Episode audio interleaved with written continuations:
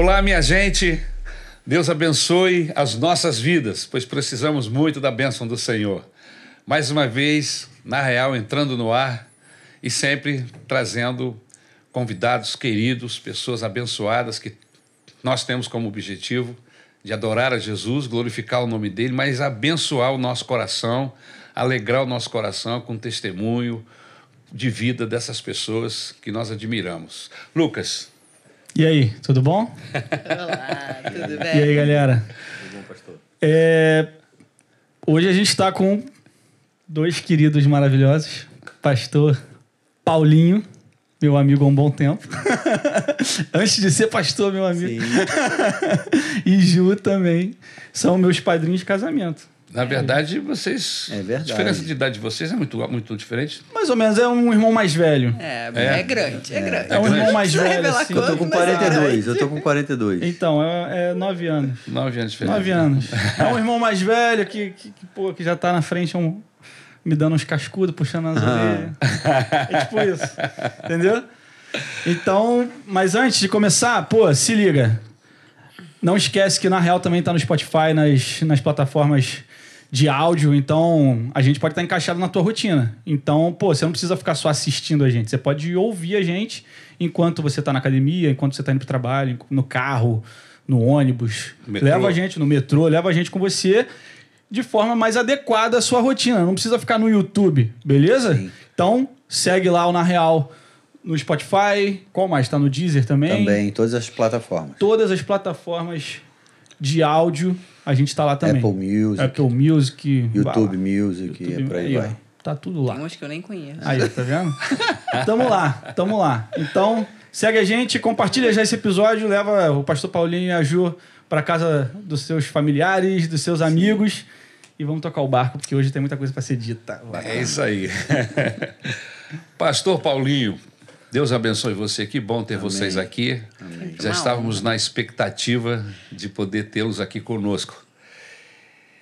E- Você teve o privilégio que eu tive, Paulinho, de nascer em um lar evangélico. Isso é um privilégio. Sim. Isso é uma bênção de Deus. É, você nasceu, como se dizia antigamente, num berço de ouro. Não é assim?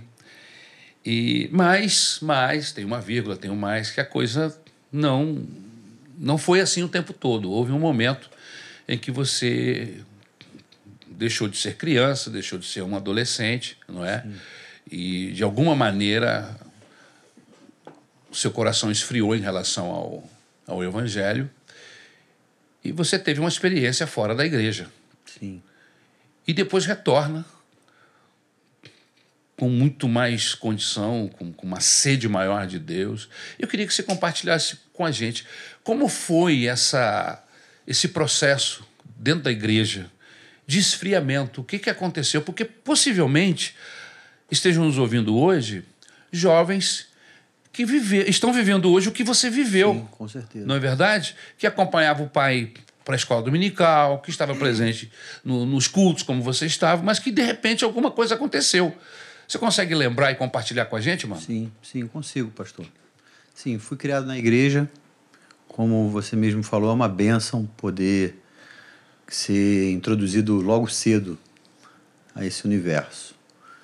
E eu acho que fizeram um trabalho ex- sim, excepcional comigo na escola bíblica dominical, departamento infantil, porque, se eu dizer toda, mas a maioria da minha teologia eu já sabia até antes de me converter. Então, eu conhecia a Bíblia. Eu, eu fui é, ensinado muito bem pelos professores, pelos meus pais, enfim. Mas eu não tinha um encontro com Jesus. Eu conhecia teoricamente a verdade. E era até convencido. Eu acreditava. Mas eu não tinha tido a minha experiência pessoal com o Senhor. E aí vem a adolescência, como a gente conhece, é uma fase de questionamento de todos os jovens. E eu questionei a minha fé porque não tinha tido uma experiência genuína pessoal de intimidade com o Senhor. Eu acho que no teu caso não foi nenhuma questionamento da fé propriamente dita, né? Eu acho que foi mais a sua curiosidade. Você é uma pessoa muito sim. curiosa, muito inte- assim, quer quer viver, quer quer conhecer as coisas. Você é uma pessoa naturalmente curiosa. E não foi assim, acho que você nunca botou em xeque a, a fé propriamente Não, dito, né? Não, não. não foi assim, ah, eu, eu tive um embate com Deus. Não foi Não, isso. Até não. porque você conhecia o Deus da teoria, Sim. né? Mas assim, eu sabia que se eu morresse naquele dia eu ia pro inferno. Ele eu não me iludia, eu não me iludia que não, não é bem assim, ou Deus não existe. Não. Eu Talvez tinha- não exista, talvez isso aqui seja tudo uma balela. e- Não, não, Não, ele não, sabia. não, não. Ele sabia, Isso, porque eu isso. falava as minhas Mas eu acho- besteiras é. e ele me consertava. É, mas, mas eu acho assim, é, o conhecer, Satanás também conhece, É. em termos de conhecimento. Eu tinha conhecimento e era até crente, porque eu acreditava. Só mas eu não era discípulo, porque eu não seguia os ensinamentos que eu sabia.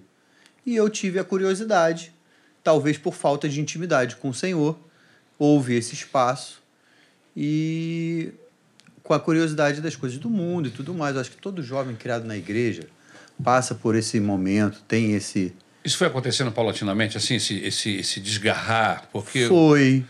Foi uma curiosidade de saber como é que era a matinê, porque os amigos do, do colégio iam e tudo mais. Essa- essas coisas que a vida vai apresentando, né? Pô, deixa eu fazer uma pergunta. Acho que a- eu e você, a gente tem uma coisa em comum aqui nessa mesa que talvez eles dois não tenham. Sim, já entendi. Nós somos filhos de pastores famosos na nossa Isso, igreja. Isso, isso. Tá ligado? Famosos. famoso. Sim. Famosos no sentido Sim, de que no nosso universo, no nosso sim. universo, micro-universo Isso, Maranata, eles isso. têm uma importância Lógico. É, moral e de respeito muito grande. Uhum. Como é que como é que tu encarou isso, mano? Então, eu acho que isso pesou. Porque eu não aprontei na igreja. Porque eu tinha medo de sujar a imagem do meu pai, de alguma maneira isso respingar no ministério dele. Eu tinha esse temor, que já é um bom temor. É. Então eu, eu saí da igreja. Eu não fiz as coisas na igreja. Como a gente tem alguns irmãos que a gente sabe que apronta na igreja, É, nessa fase. Faz as, né? as burradas. Isso, na igreja. Eu fiz nessa fase ao contrário. Eu me isolei até dos amigos da igreja, que foi uma coisa ru- ruim, porque dificultou um pouco também a eles me, me O trazerem acesso, o né? acesso e tudo mais. Eu procurei outras pessoas, outros grupos para que eu pudesse interagir. Tu acha que em algum momento era exigido de você um comportamento diferente do, do resto dos, dos filhos dos outros irmãos da igreja? Quando eu era criança, eu acho que sim, que eu nunca ouvi dos meus pais. Isso tem que ficar claro, porque senão Sim. leva o peso para eles. É. Mas de alguns membros eu já ouvi, tipo, você tem que dar o exemplo. Pra caraca, o né? Filho de pastor não tem que dar exemplo, porque ele é, é, Ele é criança, criança igual às outras. Exatamente, você falou isso. Eu também Entendeu? nunca ouvi isso dentro de casa. É. Não que, que, que eu não devesse Não dar um merecesse. exemplo. Todo mundo que é crente tem que É, dar o tem que exemplo. dar o exemplo. Mas não porque você é filho do pastor. Exato, exato. Mas eu acho que tem uma cobrança em cima do filho do Tem, pastor Sim. que é Sim. diferente do filho do, do, Do outro. professor da EBD. É, e do membro comum E que do tá membro chegando. comum. Sacou? É porque eu acho que endossa, por exemplo, quando eu vejo meu, meu filho, por exemplo, é, aprontando alguma, parece que dá o aval para os outros aprontarem também. Perfeito, Porque se o correto. filho do pastor pode, por que, que eu não posso? Sim, mas essa lógica Entendeu? tá errada. É, Não, eu tô falando na cabeça das outras crianças. Sim. E aí Sim. acaba que, por exemplo, os professores, a galera que ajuda. Pô, mas nem sempre é algo ruim.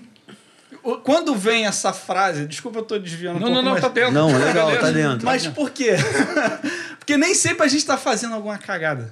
Não, não, não. É verdade. Mas aí sempre, às, às vezes, rolava, pelo menos quando eu era moleque, rolava bastante, não, porque você tem que dar exemplo, você tem que ser assim, você tem que se Tinha gente que te dava sermãozinho? Claro! Ah, sim. É mesmo? O tempo inteiro. Sim. O tempo inteiro. Mas É. eu acho que isso rola também por causa desse endosso, para essa avalizar porque ele pode, eu também posso.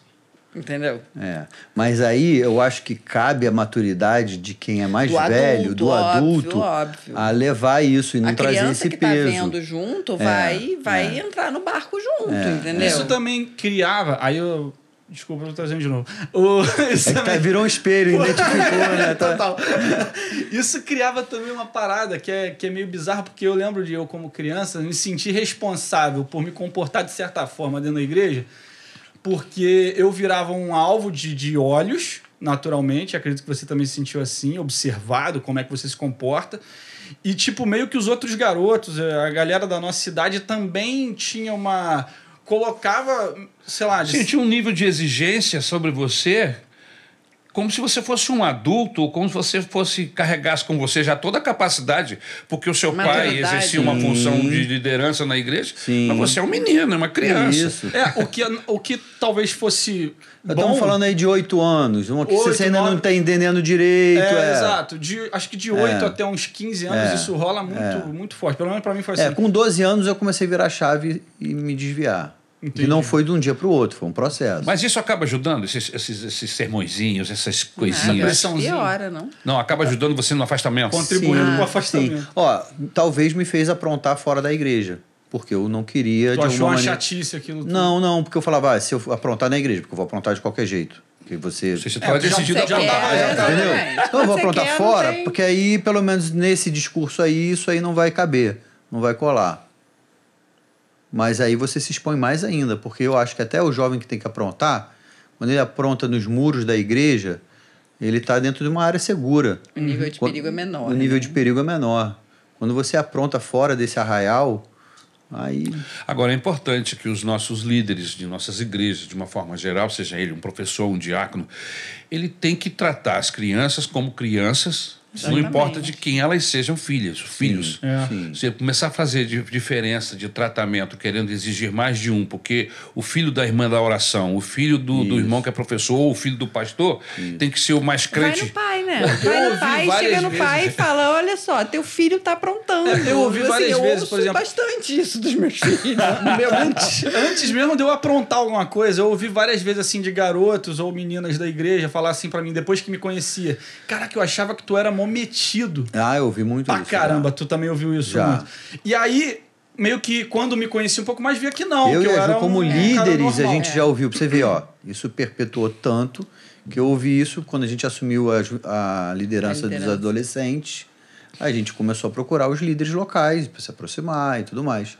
E numa dessas aproximações a gente ouviu isso. Algumas vezes. Algumas vezes, é, pô, achei que você era metido, Inacessível. inacessível, difícil.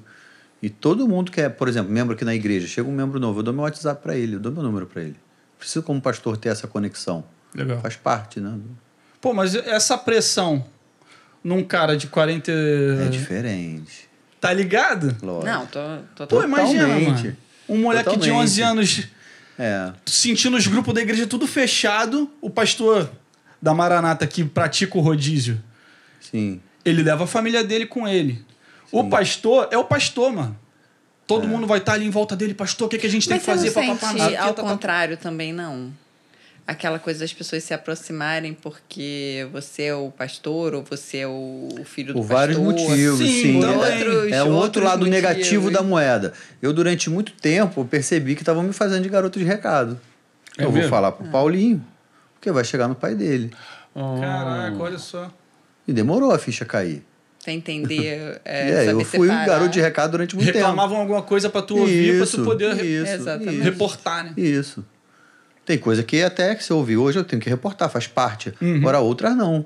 Você tem que começar a ter um discernimento aí, entender. filtrar, né? Essas coisas Filtrar. todas acabam cooperando para quem já está com, de, com o olho no, no- no Olho brilho, fora. no brilho da ribalta, Isso, das luzes isso, do, mundo, do mundo. Essas coisas acabam sendo Ainda mais quando você não tem maturidade nenhuma, né? E Quando acaba- você está formando sua personalidade. Eu não vivi isso, porque eu não, não nasci num lar evangélico. Eu ia Fui me isso converter com 23 anos. Então eu não sei o que que é isso. Eu estou vivendo isso agora como mãe, Sim. é, vendo os meus filhos. Mas assim, eu já tenho uma outra experiência. Meus filhos são tão despachados que assim, eles vão. Eles dão o jeito deles de fazer amizade. Então, Sim, sim. todos dois. Mas então, eu acho que a liderança né? de hoje não cobra isso dos filhos de pastores como cobravam talvez na nossa época. Talvez, é. Talvez. Não Até porque a gente começou a ensinar sobre esse Isso, assunto, É. né? Isso, isso, entendeu? Pode eu não ser. vejo eles reclamando disso, pelo É, menos. Ó, interessante. É. Interessante. Eu nunca Não, ouvi. não, já vi uma vez o, Eu nunca o mais velho reclamando. Não, que falaram, É. pô, me deram uma bronca porque eu era filho de pastor, ou pediram comportamento porque eu era filho de pastor. E o Daniel, mais, mais novinho, vocês sabem, ele é elétrico, então ele apronta, é normal, traquinagem de criança. Não, mas com o Dani eu nunca ouvi isso, não. Já ouvi isso é. com o Pedro. É. Já ouvi isso uma vez com o Pedro. Mas então, voltando lá para a pergunta, agora né, deixa eu te pastor? fazer uma, a- arrumar essa pergunta de novo. Uma vez que você se despregou da igreja, vamos dizer assim, Sim. seja lá qual for a razão que, Sim. que você abraçou para poder tomar a decisão que tomou, você não temeu no seu coração em algum momento que, uma vez que você entrou nesses processos da sociedade local, do mundo de uma forma geral, começou a viver as situações que o mundo lhe oferecia, eh, você não, não temeu ficar tão envolvido, tão abraçado, depois não ter condição de, de, de, de voltar? Você tinha vontade de voltar em algum momento? Olha, no começo, pastor, eu não tinha essa, Esse essa temor, maturidade. Essa maturidade. Porque isso é um pensamento, requer maturidade. Eu acho que o adolescente ele não mede as consequências. Ele só Até quer viver, fisicamente, né? Só não tá, quer- o cérebro não está todo formado e tudo mais. Então, assim, exatamente. É basicamente você, emoção, né? Você É. quer, você realiza. Você não pergunta qual é o preço de se realizar isso. Qual é o perigo, o que qual que o isso impacta, perigo o e que tudo que mais. não, né? Verdade. Então, assim, várias vezes eu até expus a minha vida, subindo em pedra alta, pulando, fazendo, no mar e tal, porque eu não pensei um pouquinho quais eram As os riscos que aquilo ali. Então, eu acho que, como adolescente, não tive esse pensamento. Eu tinha consciência que eu estava errado. Mas e isso incomodava. Pergunta, minha pergunta tem a ver também Sim, com isso, porque sim. eu tô, tem um monte de gente que está nos ouvindo. Sim. Então eu estou Às provocando vezes ele está se, se sentindo na mesma. Ele sabe que está errado, mas não está afim de mudar. Porque está prazeroso. Tá confortável. Tá conforto, é, e quando você começa a se aproximar do mundo e, e a ideologia do mundo, Satanás é ardiloso, ele não vem mostrando o antes e o depois. Ele só promete o que é bom no começo e não te traz as, as algemas que isso vai levar, né? a ele só traz consequência. assim, eu quero ser livre. Então, se eu sou jovem, na nossa geração, na no- agora eu acho que não, por causa dessa coisa de ecologia, de saúde. Na nossa época, é, de falar que era jovem ou que era livre, era você poder fumar. Então, se você queria fumar, por quê? Para mostrar que era dono da sua, é, da adulto. Tá nem aí se É. o cigarro vai lhe trazer um Isso, câncer ou vai não, lhe... você nem Mas até porque pensa não nisso. tinha. Gente, eu, Isso. eu fumei dentro de avião. Tem Pode noção? é. Eu fumei dentro de Era avião. outra realidade, mas na nossa realidade, que não tinha essa coisa que o Coitado cigarro é mal. Fumava, né? É, Exatamente. Você imagina? hoje. Hoje em dia, até eticamente Cara, falando, não cabe Pô, mais não isso. dá mesmo. Não, eu É. dou graças a Deus que eu parei de fumar é, é quando já tinha todo mundo. Porque hoje o cheiro me. me eu era uma mal educada, assim, de Sim. marca A pessoa maior, que fuma entendeu? sem querer, Era sem ele não noção. pensa para onde o cheiro do cigarro dele tá apontado. E nem o quanto isso incomoda, É, mas era enfim, comum. Mas era, era, né? É, era- foi a minha Foi realidade. aquela geração. Uma das, das coisas que eu, né, até para exemplificar, uma da, da- das algemas que a vida me trouxe, que o Senhor Jesus me libertou, foi essa. Uma das mais difíceis. O cigarro, para quem fuma, a gente tem membros da nossa igreja que estão se converteram e ainda estão no processo de libertação do cigarro. E eu entendo a dor deles. Como é difícil. Mas foi algo que veio numa ânsia de querer ser livre, de ser adulto, de ser dono das minhas Decisões. decisões e querer identificação com um grupo, porque quando você é jovem, é ter a aprovação de um grupo é muito importante. Então, eu acho que tudo isso foi, foi andando junto, sem muito querer ver onde isso ia parar. Talvez. E bebida? Você não se... A parte da bebida não te chamou nunca tanto? Foi, nunca foi algo que me, me atraiu, pastor. Nem foi, Não, nunca foi nunca problema. foi, é. Nunca foi. Tive problema com outras substâncias, mas com, com a bebida, não- nunca foi o não era problema. Uma, uma questão, nunca foi uma questão é, que marcasse o. Tanto que nessa época nem bebia praticamente. Não, não. Minha adolescência, É. graças a Deus, não, não tive esse problema. Quando foi que você teve a consciência, porque você, como, como já falou aqui pra gente, Hum. você tinha uma, uma base cristã, Sim. Não é, de igreja. Então você tinha o conhecimento da verdade, embora você não estava dando vazão a esse conhecimento, você, Sim. ele estava lá. Sim. É o que a Bíblia diz. Ensina a Latente. criança. É, não, mas é bem isso, aqui no alto, exatamente. assim, É, não deixa, Não, não deixa você esquecer. É. Quando foi que você, em- dentro desse processo do, de envolvimento com o mundo, você foi até um determinado momento? Quando foi que você falou assim, caramba, olha onde eu tô? O que eu tô Algumas fazendo? vezes, pastor, É. no final da balada, depois de dois dias na rave, quando você deita na cama e passa o. Um efeito da. Não é só o efeito, mas você passa o. o como é que foi o dia, você faz a- a- O o, balanço, o resumo, e você fala: Meu Deus, Que porcaria. Que porcaria. Que sede para completar um espaço que não, não consegui. Que ânsia para completar algo, um, né? Mas não consegui. E olha que eu me esmerei com força. Eu Você pude- buscou com Isso, vontade aqui. Isso, entendeu? E aí você chega e fala: é, foi bom, carnalmente falando, mas não satisfez. Voltei a ter sede. Não saciou a minha sede. Né? E você, Ju, você, você foi nesse processo da sua vida com É, volta um pouco antes. com o Paulo, Paulinho, né? Vocês se conheceram. A gente se conheceu, Isso. A gente ainda era bem adolescente, tinha uns 15 anos. É mesmo? Vocês estudaram É, juntos? não, eu estudei com ele a. estudou com a minha prima. Isso. Hum. E aí a gente se conhecia, eu tinha um namorado, ele também namorava Outra. uma menina, depois ele, você ainda foi fazer intercâmbio, Sim. ainda foi.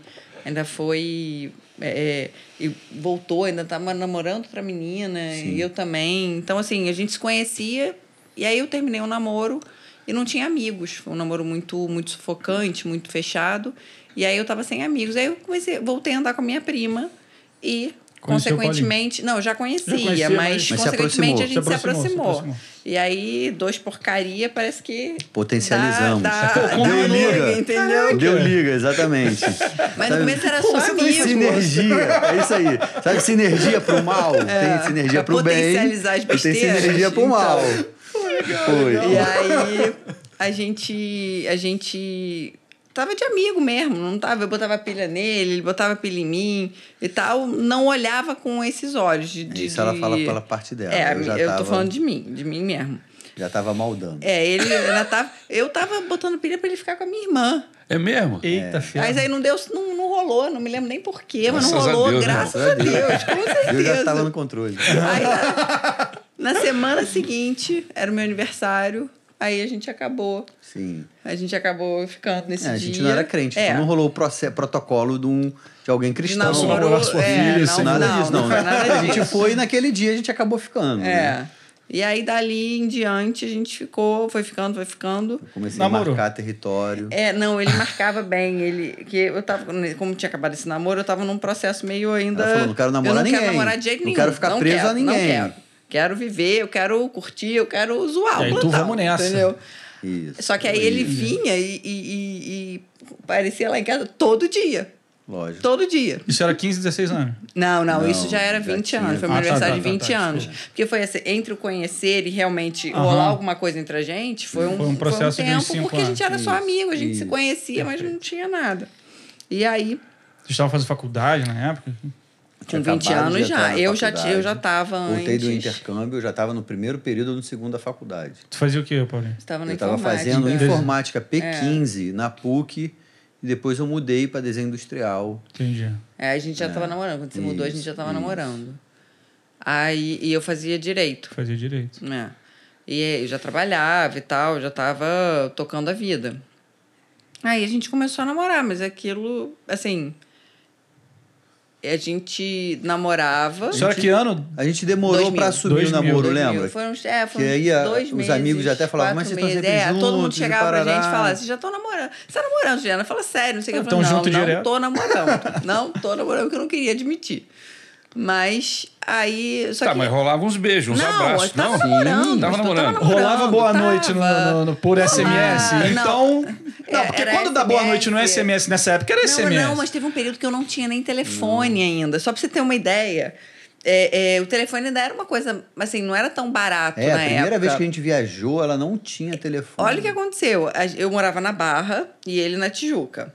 Aí eu falei, tá, eu vou pegar o ônibus, vou te encontrar na rodoviária e você me encontra lá, você pega daí da Tijuca e vai pra rodoviária.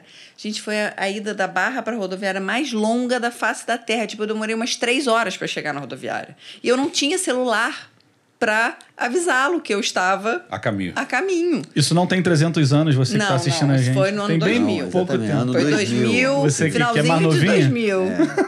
Vai lá, continua. Finalzinho de 2000. Acho que sempre existiu o celular, né? Exato. E todo mundo o telefone tinha é, é o pai do celular. Mas ele, ele já tinha telefone, Eu já eu, aqui ainda tinha. não tinha. Entendi. E aí ele. Aí eu falei, cara, eu vou chegar lá, ele não vai estar lá. Ele não vai estar lá. Três horas. Ele, ele acha que eu não vou, não vou encontrar. Acho que vou ficar, vai ficar lá sozinho. Quando eu cheguei, ele estava sentadinho em cima da mochila dele. Que eu olhei ele, eu falei, não acredito, você tá aqui. Graças a Deus, aí foi.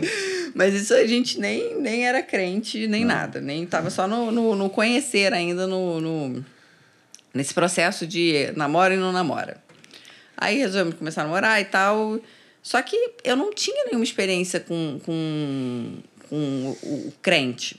Eu não, não- eu a ideia que eu tinha de crente era o cara chutando a santa na TV. Era isso que eu tinha de crente Entendi. na cabeça. Nessa, foi nessa época. Entendeu? Entendi. Então a visão que eu tinha de por- por crente cara- era essa, entendeu? Ou era pastor ladrão, ou era o cara chutando. cara chato pra entendeu? Assim, eu não conhecia. Não Aham. conhecia mesmo. Aí quando a gente começou a namorar, comecei a ver, comecei a frequentar a casa dele. Eu falei, Vem cá, e quando o pai dele era pastor? Não, eu já sabia. Já sabia? Já Ah, sabia, eu nunca já escondi que sabia. meu pai era pastor. Mesmo no colégio. É, não, tava lá tem umas santas que vocês ficam chutando. Não, não. Não, não, que não não, cheguei a perguntar nesse, nesse nível, não. Mas eu comecei a frequentar a casa dele. E aí, Aí fui tu não viu santa que- nenhuma não, pra chutar. E não vi, e não vi que o povo não era doido. O povo era inteligente, o povo era coerente. Era normal. Completamente normal. Não tinha ninguém pisco, Não assim, como eu imaginava, Psycho. entendeu? Eu achava que era uma coisa assim, totalmente engessada. E aí eu fui vendo que não era. Aí foi desconstruindo essa ideia que eu tinha de Que crente. Esse processo então. de chegada para Deus de novo, ela já estava junto? Tava. Tava. Na verdade, eu me Tava. converti Na- primeiro que Exatamente, ela se converteu primeiro. Aí, pastor, pra gente chegar nisso. Ah, É, meus pais, com o filho que não era crente, brigando para que ele estivesse na igreja, né? Normal. Tinha uma chantagem gospel, que eu costumo dizer. é. Vou me dar dinheiro, tem que ir no culto. Mãe, o que você quer de presente de Dia das Mães? Eu quero que você vá na igreja dois domingos. Então, tinha essas negociações. Essa jogada, essa jogada. Tinha, Ela, minha sogra foi muito sábia. tinha. E aí eu falava pra assim, Ju, falava, Ju... Ir na igreja dois de domingos presente das mães. sabedoria. Aí, mãe, tá aprendendo? Aí eu falava, Não, Ju, gente, você é minha isso, amiga... Isso, olha, funciona. Funciona. Faça, Vai porque nessa. funciona. Entendeu? Nós somos prova viva disso, Isso, né? Então, Aí eu lembro que a gente falava assim, ó, você é minha amiga pra gente fazer, aprontar, que a gente gente, era nem achava parceiro. que era aprontar. A gente sempre foi muito parceiro. É. Né? A gente, pras coisas boas, Ah, que a gente pra- achava a gente- que eram as coisas boas. Vocês queriam ir pra uma rave e tal, Isso, onde. então vamos pagar essa prenda, vamos na igreja Aham. e Vamos tal. fazer as Vai comigo também. junto, mas vamos fazer. Vamos fazer tudo junto. Então, é, exatamente. Então a Juliana ia junto. A gente Eu sempre ia- foi muito parceiro. boa, não- não- é, e a assim- gente sentava lá. É, não, eu, eu ouvia e tal, vi que não era aquela coisa de doido, maluco. Só uma reunião lá, tá? Exatamente. Isso. Ah, Chega, Tranquilona. hora, É. música. Tem uma música, Depois aí palavra. tem uma, uma mensagem Isso. Não, eu até maneira. cantava, eu Isso. até cantava. Olha aí. Aí, mo- algumas coisas eu não concordava e tal, porque Não eu, entendia. eu, é, eu não entendia e eu não concordava porque eu acreditava de outra forma. Sim. Então, é, é, discordava nesse sentido, mas sempre respeitei, sempre foi muito tranquilo. Não era assim, não era uma Não, penitência. ter rolava que vir, vários entendeu? debates teológicos no meio da madrugada. Ela falava alguma coisa sobre reencarnação. E aí tu E tinha a eu base. falava, eu Não, não ele- acredito ele nisso. falava e disso, explicava, disso, disso, entendeu? explicava. Todo- E- todo o exatamente. conceito Tudo, bíblico. tudo, tudo. Exatamente. E explicava bem, tá? Não era explicar de qualquer jeito, assim, de uma maneira aleatória, Aham. não. Era uma explicação. Um referenciador. Referência. Então, assim, nesse Não- ponto é. rolavam umas ele, discussões ele tinha teológicas. conhecimento teológico, não era uma coisa assim, Aham. chutada. Na história do filho pródigo, o sujeito vai entrando num. vai indo de mal a pior. Sim. E ele chega num determinado momento da, da vida dele que a ficha cai quando ele está lá comendo comida de porcos, né? E aí lembra da casa do pai, de como eram os funcionários que eram tratados, e ele diz, cara, vou voltar. E aí ali a ficha cai que ele estava na desgraça e que ele precisava voltar. Lógico que esse processo não necessariamente acontece igual na vida de todo mundo. E também não é da noite pro dia. também. É, mas no, no seu tempo. caso especificamente, houve um momento em que a Houve. ficha caiu que você diz, cara, eu tenho que O que, que eu enxergo? O mesmo temor que eu tinha de não de não é, jogar lama no ministério do meu pai e tudo mais, eu estava gostando da Juliana, eu já estava orando, mas, né, porque eu orava, mesmo todo errado, eu falava com Deus. Será Ele que não é orava ela? comigo, mas não. ele orava Senhor, sozinho. será que é ela? Aham. Será que não é? E tudo mais, me mostra. Porque eu já estava apaixonado por ela, eu queria saber, normal, né? Coisa de jovem perguntar para Deus. E quando ela se converteu, eu tive o mesmo temor. Eu não posso atrapalhar a caminhada dessa menina. Ele sabia É. o impacto que isso teria. Ele sabia o, o ser pedra de tropeço Isso. na caminhada Então, de uma Deus pessoa usou- que se converteu. A minha paixão, o meu amor pela Juliana também, para em algumas horas eu tinha que decidir. Ou eu deixo ela caminhar sozinha, essa caminhada boa, e aí eu me viro com meus problemas, ou eu pego esse gancho E vai junto. e com vou ela. junto com ela. e, me, e, e facilita até né, o processo. E eu fui feliz nas escolhas. De, ela chegou na igreja, depois do culto que ela se converteu, e legal, que o dia que ela se converteu não houve uma mensagem. Não teve. a voz cara, Emilda estava contando o testemunho Só da a igreja. história da igreja, como é que a Maranata começou. Foi Isso. nesse dia. E aí, nesse dia, ela falou assim: se, se Deus, se tudo isso aqui é verdade, Se essa fé toda é verdade, É. eu também quero. eu também quero. Aí o. E Deus adora quando alguém faz esse tipo de questionamento. É, Se você realmente isso. existe, você revela a mim. Você bota Deus a Eu prova, acho que Deus né? adora quando chega esse tipo de, de coisa. E eu acho que, assim, por eu não ter sido criado na igreja e tal, é, é, Deus sabia que precisava ser uma forma mais é, é, é, impactante ou sobrenatural a coisa acontecer. Não podia ser só alguém chegar e falar qualquer coisa, ou, ou- ou só. Não sei, eu acho que tinha que ter uma experiência sobrenatural para poder firmar. Sim. E aí, o pastor David Nicodem, na época ele nem era pastor, ele era diácono, chegou pro Paulinho e, e falou que queria falar comigo. Posso falar com a sua namorada? Com É, quem conhece o pastor é David, quando ele peculiar? falou isso, eu falei, olha, deu ruim. Porque ele sempre foi um homem de Deus e tudo mais. Então, e ele fala com aquele sotaque, posso falar com a sua namorada? Ele nem sabia meu nome. Pode, né? Entendeu? Era só a namorada do Paulinho, como, sei É. lá, 100% da igreja conhecia. Aham. E aí ele virou pra mim e falou assim: Deus me mostrou que você tá com um coração muito escuro. E ele quer te dar um coração novo. Olha a simplicidade. Na hora que ele falou isso, gente, foi um, um- uma experiência sobrenatural. Meu peito queimava, queimava, um calor que emanava do peito e eu chorava compulsivamente. Foi um- uma coisa assim muito diferente de tudo que eu já tinha vivido até aquele momento. E aí eu falei, eu quero, eu quero, eu quero um coração novo. Aí a gente voltou lá na igreja, aí chamou a Vazenilda, né? Sim, ele falou, aí- agora você tem que contar isso É. pra alguém. é Isso. Aí você tem que fazer oração de confissão. Aí ele chamou a Vazenilda e aí ali na frente dela eu fui e confessei Jesus como Senhor Salvador. E aí começou o processo. E você estava presente também, Paulinho. Tava, Tava. tava. Caramba. Aí eu vi tudo Deixa isso eu- acontecendo, Deixa eu né? só, pra onde você vai? Porque eu tô pensando também Vai. voltar um pouco. Vai. Porque você falou que esse foi um momento que você experimentou algo que você jamais tinha experimentado antes. Mas vocês experimentaram coisas muito Ah, fortes. sim. Sim. Sim, Entendeu? bastante. Vocês surfaram ondas muito altas e diferentes. Sim. Correto? Sim. Então, assim, isso superou tudo.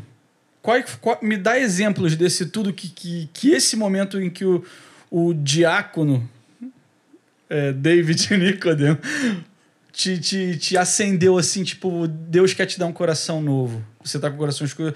O que que, o que que foi que isso superou? Porque você tem uma história que foi superada nesse momento. Mas é, é diferente, Lucas. Uma Então. onda, uma onda não, não, não, não dá para você comparar. Você, Não. você ter qualquer experiência com, com uma droga, com você sair do seu, da sua normalidade, você ver alguma coisa, você. é, é, é, sei lá, ter até uma alucinação de retina, já tive. E, e- e é diferente. Não dá para comparar. Eu não É tenho como chegar para você. Não, que não tem acontece como- lá dentro de é, você. É, É na é, alma. é diferente. Uma coisa sa- satisfaz a carne, o corpo. É Eu acho que totalmente essa diferente. Não tem como você comparar. foi na alma. Não tem como você É comparar. diferente. Eu não tenho como, como te falar assim, ah, um supera o outro. É. Primeiro porque não tem, não teria nem como Botar assim, isso na balança. botar isso na balança. Uhum. Porque é tão, tão É tão distante. é, é oposto que você É. não, não consegue, não consegue é, é, comparar. Vocês tinham um- uma vida, tinham um relacionamento. Tínhamos. Conforme, nos modelos, Igual, nos modelos igual do mundo. Todo mundo, Nos todo modelos- casal aí do mundo, é. a gente namorava, a gente dormia junto. Ele, na sexta-feira ele ia para minha casa. E, e, detalhe, a minha família não é cristã. Até hoje só o meu Na pai casa da Juliana podia tudo. É. Na minha tinha regra. Meu pai se converteu nos 45 do segundo tempo, um mês antes de morrer. Então, assim, nem teve oportunidade de A gente vai experimentar. chegar lá, você vai falar É. sobre isso daqui a pouco. Mas o, o. Então, na minha casa, tudo era liberado. Eu podia dormir no meu quarto comigo. Quando a gente ia pra casa dele, eu dormia num quarto e ele dormia no outro. Eu achava aquilo estranhíssimo. Porque Sim. como é que na casa Não da fazia parte da menina. sua cultura. Porque não era, Sim. não Sim. era. Hoje, hoje, assim, eu, eu vou. Eu crio meus filhos da mesma forma que eu quero, que eu, que minha, eu vi a minha sogra criando ele. Então eu quero isso para os meus filhos. Mas eu não entendia porque eu não tinha princípio, eu não tinha base.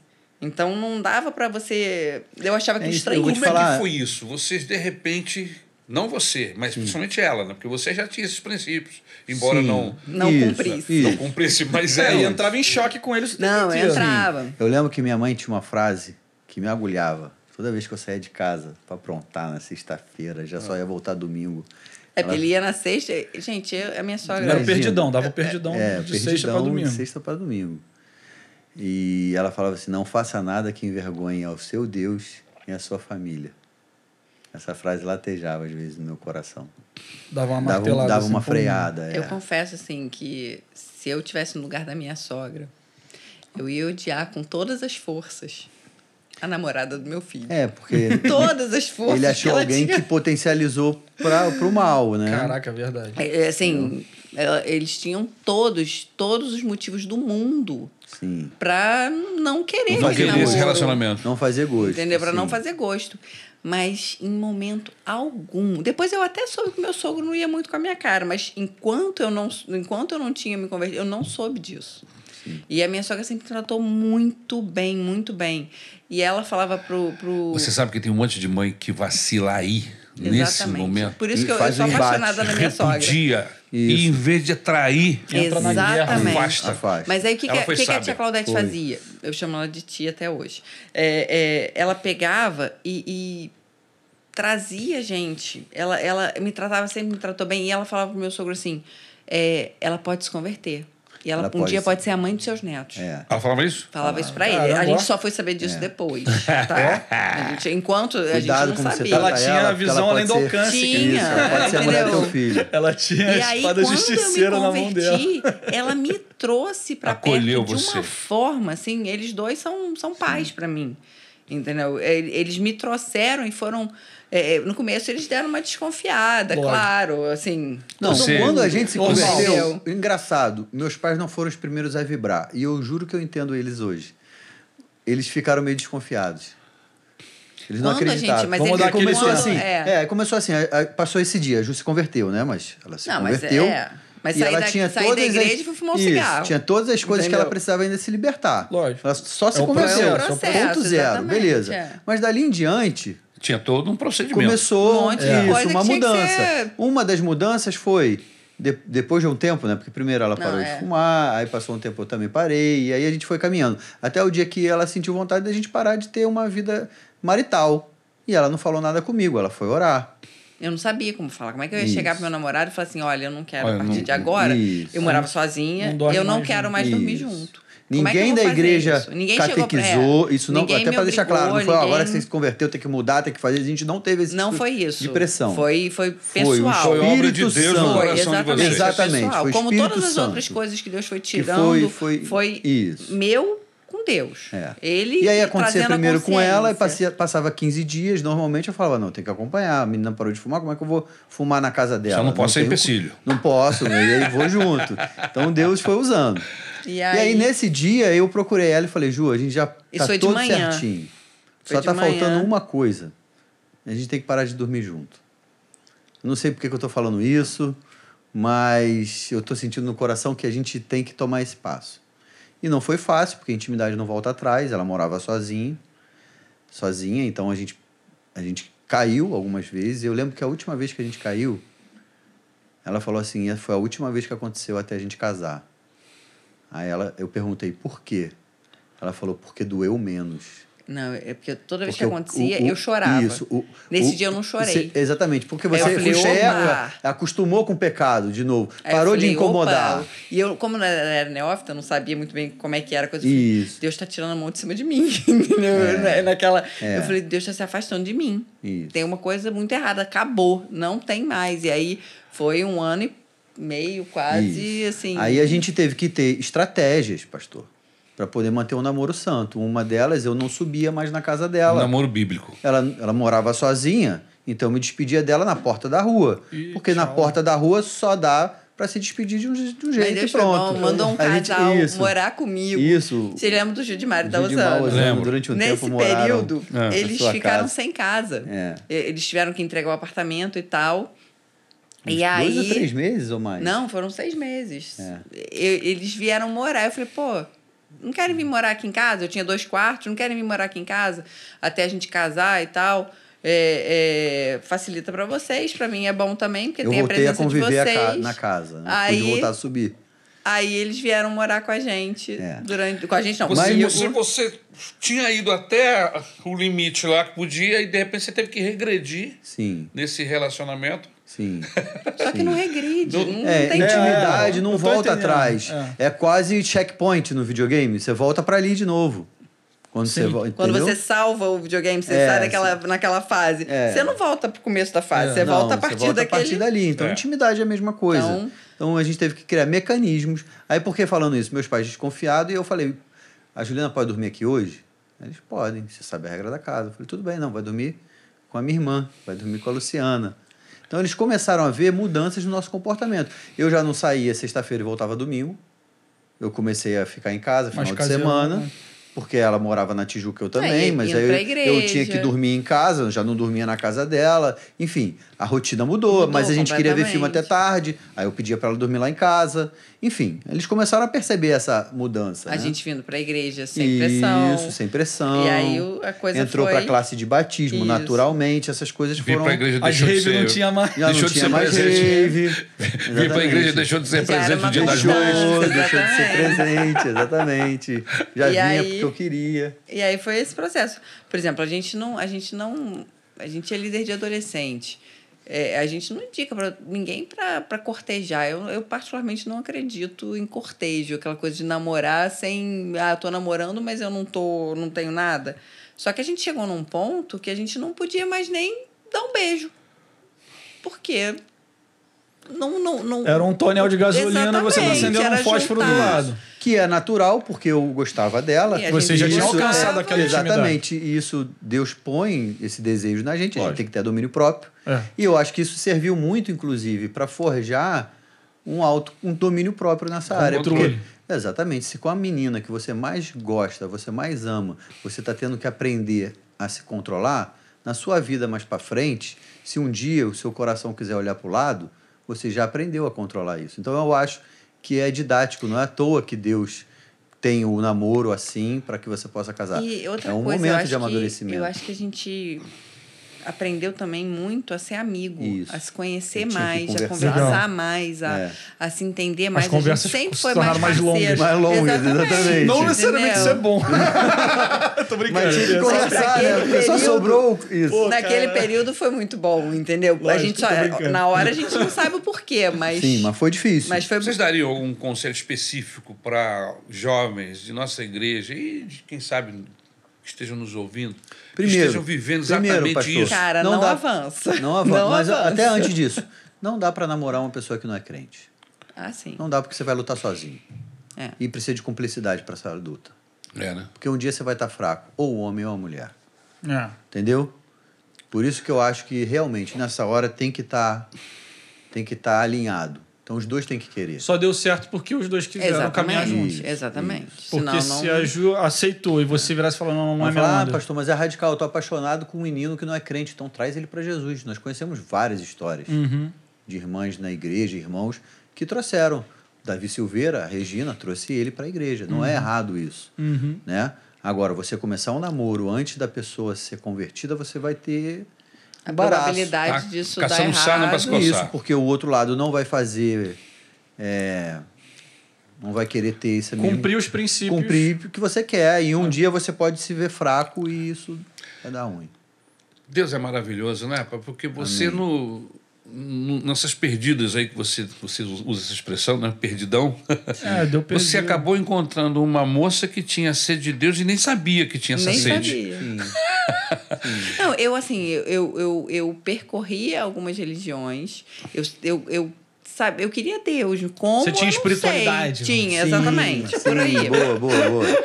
Eu buscava, de acordo com as, com, a- com as religiões que a minha família é, é, compartilhava e tal. E, e, mas. Sua não- família já era diferente da família do Paulinho, em termos de, de família, como família? Sim, sim. Meus pais eram separados. Divorciados. É, É difícil você ser filha de pais divorciados?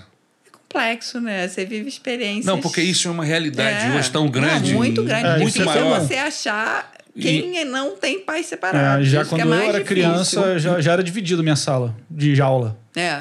Metade da, da minha A turma na maioria. escola era pai separado e outra metade A casado. maioria. Como é que é isso, né? Porque você, quando você nasce, seus pais aparentemente estão juntos, né? E depois você perde um pai, só fica com a mãe, Ou ou, ou contrário. ao contrário. né? E- Não, gente- meu pai ainda foi morar no sul e aí a gente ficou aqui. Mas você tem experiências complexas, vamos dizer assim, entendeu? Aí um começa a namorar, o outro começa a namorar, é, rola embates, é difícil, é muito difícil. Assim, Mas para hoje, com a cabeça que você tem hoje, com a formação que você tem hoje, com os princípios que você tem hoje, entendeu? Uhum. É, é, sua opinião sobre esse assunto, porque as pessoas querem se divorciar e eles dizem que as crianças não têm problema nenhum. Não sofrem. Não sofrem. Não, não é não verdade, sofrem. isso não é verdade. E outra coisa, eu tenho que ser feliz. E aí você tem filhos.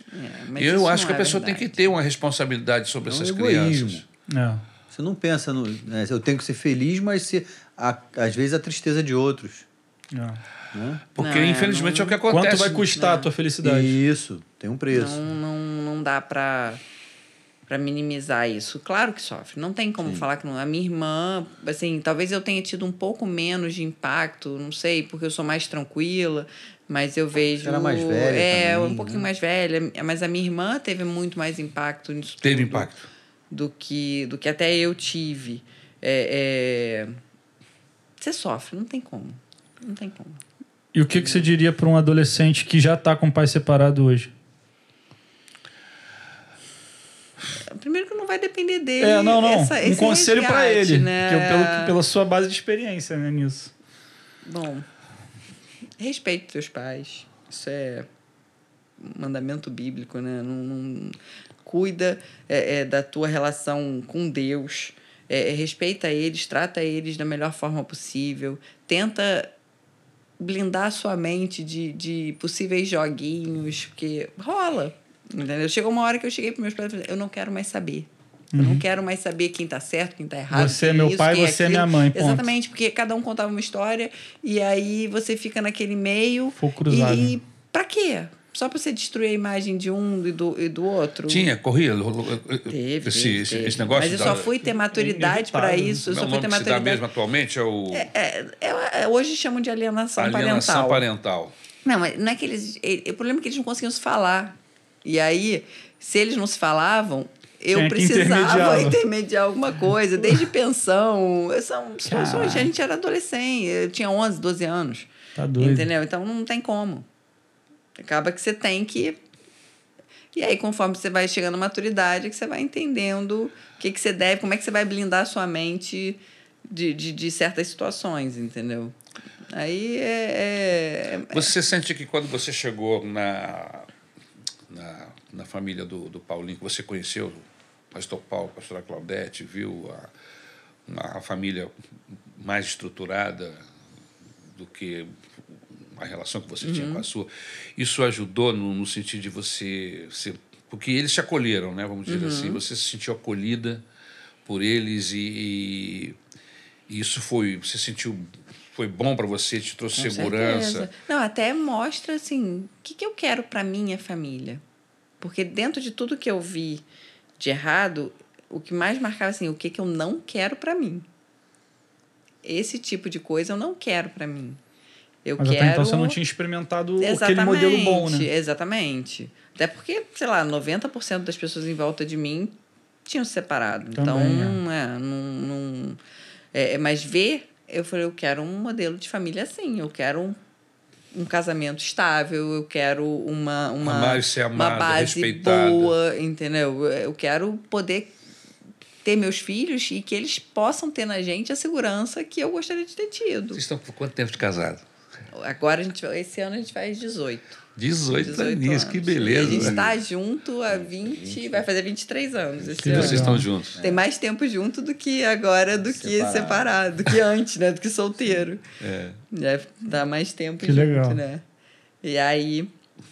E a gente se dá muito bem. Então, as crianças veem isso na gente. E eu tenho certeza que isso impacta na vida deles. Né? E os meus sogros, é, é, a gente, eu, eu, eu pude ver um relacionamento. Eles são muito amigos, muito parceiros, assim. A gente teve uma experiência uma vez, lembra? A gente viajou e aí, num determinado hotel, a gente dividiu o quarto. Então, eles ficavam no, no, no mesmo quarto que a gente. E aí, chegava de tarde, a gente, não, vamos tirar um soninho, vamos descansar um pouquinho. Os dois ficavam numa conversa, num, num bate-papo, num, num blá blá blá, que eu não conseguia nem dormir, mas eu achava aquilo tão fofo, tão fofo. Porque você via, assim, não era aquela coisa, não é aquela coisa fake, assim, Forçada. só para os outros verem, entendeu? Não é. Você tava literalmente tava num li- quarto com o pastor Paulo e a pastora Claudete batendo um papo avulso. Não, eles conversando entre A gente eles, querendo descansar entendeu? e eles falando. dormir. lá, pá, pá, E eles conversando sobre a vida, sobre. Isso, o que que vai lá, fazer e tal. Qualquer coisa, mas não é, é bate-papo gostoso. Legal, de né? Eu amigo. falei, eu quero Isso. De eu amigo, quero, é. entendeu? Eu, isso a gente já estava casado, foi em 2016, Foi foi quando quando, meu pai ele tava é, se cu- recuperando do recuperando câncer. Foi a primeira câncer. viagem depois da, da, da doença dele, e aí a gente viveu essa experiência. Eu falei assim, cara, Maneiro. é muito legal. Eu quero isso. Eu falei pra ele que a minha meta é pelo menos 55 anos de casado. Esse é o mínimo que eu aceito. entendeu? Não Depois pode disso- morrer antes, não pode nada antes. Tá, depois disso tá liberado pra morrer. É. Depois pode ir, se ele quiser, entendeu? Aí ele pode. Antes não. E os meninos? As crianças, como é que. Vocês, meninos vocês, são tão- vocês, vocês planejaram? Todos Sim, os dois foram mega planejados. Foi assim, mesmo? Foi, foram Caraca, esperados. diferente. Esperou cinco anos pra ter o É. primeiro filho.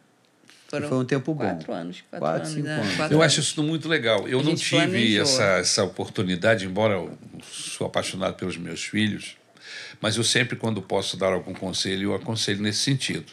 Ah, eu acho Porque, importante. na verdade, eu e a Isabel, nós tivemos uma, uma dificuldade, no, ela particularmente, com a médica, uh, passou medicamento, não sei se muito forte, e ela tinha dores de cabeças Uhum. É, tem horrorosas. pessoas que não se adaptam, né? A gente não tinha relacionamento. Ela começou a tomar um pouquinho antes do anticoncepcional casamento, né? uns dias, 30 dias antes do, do casamento. Só que ela quase morreu de dor de cabeça. Ela voltou a, a relatar esse problema todo para a médica e a médica resolveu mudar. É, essas o mudanças são medicamento. perigosíssimas. E aí, meu irmão, aconteceu o casamento nesse processo. Casaram. Já veio logo o Gabriel. Aí, meu irmão, o Gabriel foi gerado com um mês e meio, dois meses de casado, entendeu? E eu tava com uma ideia, meu planejamento era salvar pelo menos um ano, dois anos, pra Sim, gente se sim. conhecer. Eu acho bacana Sim, você sim, é poder importante. A conhecer. dinâmica dos Curtir dois. também, né? Exatamente. Você até logo que a gente amadureceu logo o que a casamento. gente casou, a gente começou a brigar. A gente nunca foi de brigar. A gente, A gente sempre nunca foi brigava, muito nunca amigo. brigava, nunca Eu brigava acho que nada. no- antes, no noivado, por causa do estresse de casamento, a gente teve umas brigas assim, coisa de, de normal. É. Mas quando a gente casou, Começou as Não, discussão nos do três primeiros aí meses, cara, parecia foi gato e uma rato. guerra. É mesmo? Parecia. E eu achei que ia ser moleza, porque A como eu já morava mundo achava. sozinha e eu já tinha essa experiência e tal, eu achei que ia ser super fácil. Eu achei Mas que qual- não ia ter problema. Qual era o fator dessas O discussões? fator que é quando você junta os trapos. É, Convivência. exatamente. Aí vem as manias dos dois lados.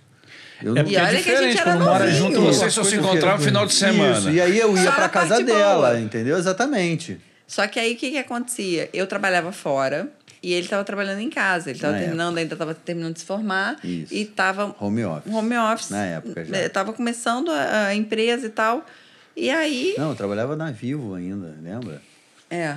É, eu trabalhava na Vivo. E aí, o, o, mas você trabalhava de casa, Isso, né? Às vezes tinha é baia, eu é. ia uma ou duas vezes por semana. E aí eu chegava em casa, tava a casa toda zoneada. Toda. Toda. Toda, assim, toda, no nível todo. Os três quartos, os dois banheiros, a cozinha, a Tinha sala, tudo. ordem. O cara tudo. conseguia zonear Eu- Eu não tudo. sei como. Parecia que tinham oito pessoas na não, casa e não, não, uma. Mas assim, e, e aí, outra coisa também, quando ela acordava para trabalhar de manhã, eu não conseguia ficar deitado. Poxa, a esposa tá saindo para trabalhar, tu vai ficar dormindo? Aí eu levantava também, aí eu começava a trabalhar cedo, então eu tinha mais tempo para bagunçar a casa toda, Aham. porque ela saía cedo. Ele conseguia, assim. Aí eu limpa, um chegava copo em casa. Nada, não, eu Tava re- tudo reconheço. zoado, tudo. Reconheço. Fazia zoava o caos, com né? força. Aí, e aí eu ainda não. Aquela coisa da. da, da saber falar, de, de saber. é, é, Não, e a gente que a gente estava numa mesma é, missão, que a gente é, estava no mesmo propósito. Entender e- isso, eu chegava querendo mandar. Eu chegava querendo bater de frente, dar Brigando. ordem, não sei o quê, e, sabe? Aí, aí o bicho pega. Aí o homem trava, o negócio normal. começou a desandar. E aí É. eu falei, caramba, casei pra... Pra, Pra brigar. Pra, se brigar, pra separar? Aí tinha um Que dia que, que é você tava isso? voltando no metrô, né? Aí teve um dia que ele falou assim: quando você chegar, a gente vai conversar. A gente tinha tido uma discussão. E aí, nesse dia, gente, eu acho que eu acho que se jogou gente no metrô. Eu acho que, assim, sabe aquela volta do Fez metrô tudo pra demorar. que demorou assim horas? Que normalmente era 15 minutos. Demorou horas. aí quando eu cheguei em casa, eu tensa, né? Orando, indo pra O que casa será orando. que ele vai querer falar? É. Aí quando chegou em casa, a gente sentou, conversou. Deus foi muito Alinhou, bom. foi assim, foi, foi de o Deus. Foi Espírito o Santo estava Santo ali purinho. fazendo a mediação, a né? mediação do nosso Porque papo. foi assim, dali em diante, acabou. Vocês viraram a chave. Virou a acabou. chave e parou de brigar. Ele, Virou ele- parceiro. Eu soube Eu cedi, é, falar, cada um menos, é, soube ceder do que precisava. Entrar o em escritório. E foi Exatamente. assim. Entrar em acordo. Entramos em acordo. Que o casamento é isso. E aí né? andam É, juntos. É Exatamente. caminhar pro mesmo alvo, não é isso? Exatamente. E aí a gente Eu falei o que conseguiu estava me alinhar. incomodando, ó, você tá falando, tá brigando igual minha mãe. Parece minha mãe, eu não quero uma mãe, eu Isso, quero, enfim. quero uma esposa. E isso Isso. acontece muito, né? É, esse papo sempre vai acabar Vai. acontecendo uma hora ou outra no isso, casamento. Isso, isso. E aí Porque a gente tem que ter entendeu- cobrança. Até entendo que a esposa tem que Lógico. cobrar o marido e o marido cobrar a esposa. Mas a maneira de cobrar não pode ser igual a mãe cobrava ou o pai cobrava. E, e nem ser grosseiro, e Não, nem eu acho que o amigo entendeu? cobra. Mandando. E se você é amigo da sua esposa e a sua esposa é sua amiga, Mas a cobrança cobra, de não alguma é num maneira, tom- entendeu? Mas aí não é num tom não de... é no de- tom de, de, cobrança. sabe, ruim. É, diferente, Sim. entendeu? É cobrar pra tirar o melhor da pessoa. Exatamente. E não Pra só pra ajudar. incomodar ele e Isso. deixar ele se sentindo de, mal de picuinha, de errado. entendeu? Tá ligado? Porque às vezes tem isso, né? Tem. Eu vou falar que ele fez Tem. errado porque eu quero ver ele se sentindo Isso. mal. Exatamente. Eu quero que ele reconheça que ele errou. É, não, não pode ser isso. Não é, não é esse o objetivo. A gente não tá concorrendo, a gente tá correndo junto. É, Entendeu? Não, a gente não tá competindo, entendeu? Casaram, tiveram o primeiro filho com cinco anos casados. Isso. Isso. E aí veio o segundo, também foi planejado. Ah, foi Foi. planejado também. A gente ia esperar menos. Aí o meu sogro falou assim: não, vocês vão pra Israel com a gente. Aí eu falei: então volta o remédio. Calma, uma segurada. volta A missão, vamos. Aí voltei com o remédio, fiquei mais. Aí eu deu preguiça, aí eu estiquei mais um pouquinho. Aí com cinco anos depois De o diferença. Daniel nasceu. Foi mais ou menos o que aconteceu com o Gabriel também. A segunda Quase vez cinco a gente anos falou, não, depois, vamos fazer é. a coisa planejada direitinho. Vamos lá, segurar. Aí, Cinco anos é bom, assim, a diferença, porque um tá saindo da faculdade, o outro tá entrando. É, nesse momento que eles estão agora, é, a competição ali é tensa. É entendeu? normal, É, 9, eles 13. estão num momento assim. de com- difícil. É, e eles, dois homens, se dão bem? É não. Não, eu- olha só, eu acho, eu acho que podia ser É bem normal. pior. Não, Exatamente. eles têm personalidades É. muito diferentes. É mesmo? É. É. O Pedro é mais tranquilão. Mas ele saiu com a personalidade do. O O Pedro novo. comigo e o mais novo com ele. É, mesmo? É. Em termos de personalidade. O mais Em- novo? Em, parte física, não, é o contrário. O mais novo é abusado. É O marrento. velho. É a parte ele- pra cima É. do mais velho, que Só que o mais velho é o triplo dele, É, lógico. entendeu? É. Então, assim. É, O cara, o grandão, tem que ter paciência com É, ele. o pequeno é sanguíneo. E todo sanguíneo tem uma hora que ele fica cego. Ele não vê o tamanho Perde do a noção, né? Ele Não, já foi de mão, cima. faz Pra. Bora. É, exatamente. Davi venceu Golias, eu vou pra dentro. vou- isso aí. Eu acho que é, é uma característica do, do sanguíneo, né? Ele fica cego e é isso. Vai. Será que isso aconteceu com o Davi? não, ali não. A confiança era outra. É. Ali era.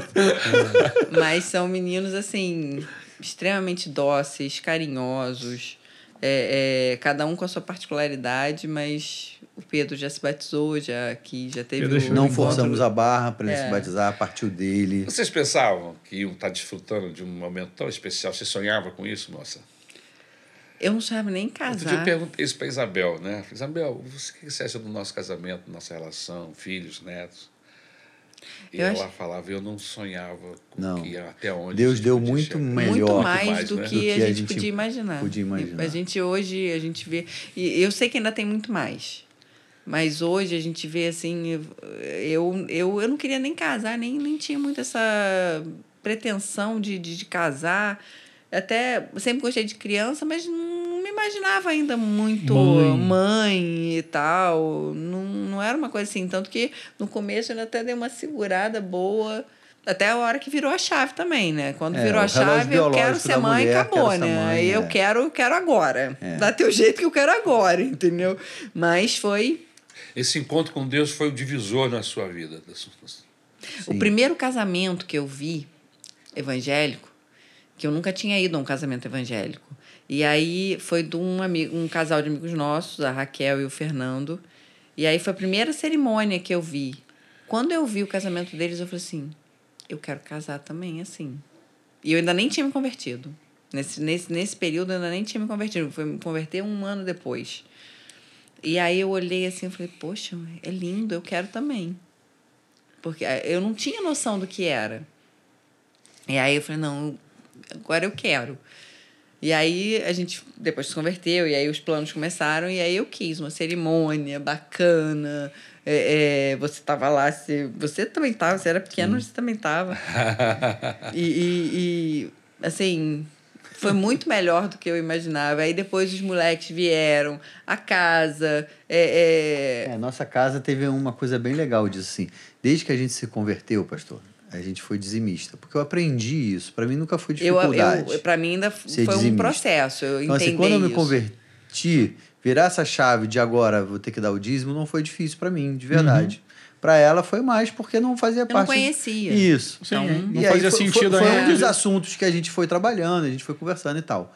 Mas Eu Deus foi fazia, honrando, mas- porque eu lembro que tudo que a gente queria, a gente não tinha condição de ter tudo que a gente queria na nossa casa, mobiliar uma casa. Graças a Deus a gente teve a Sempre um oportunidade muito dos pais darem um apartamento, que já é uma ajuda absurda, né? Você sair do aluguel, enfim. Mas mesmo assim, a gente, a gente sonhava baixo, low profile, no que dava É. para fazer. E Deus foi dando muito mais do que a gente precisava.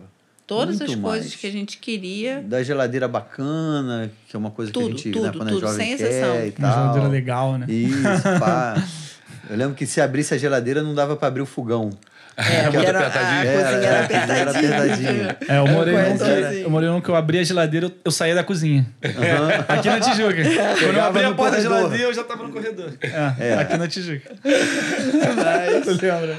Eu lembrei do texto de Efésios 3,20 que diz assim: Ora, aquele que é poderoso para fazer infinitamente mais do que tudo quanto pedimos ou pensamos, conforme o seu poder que opera em nós.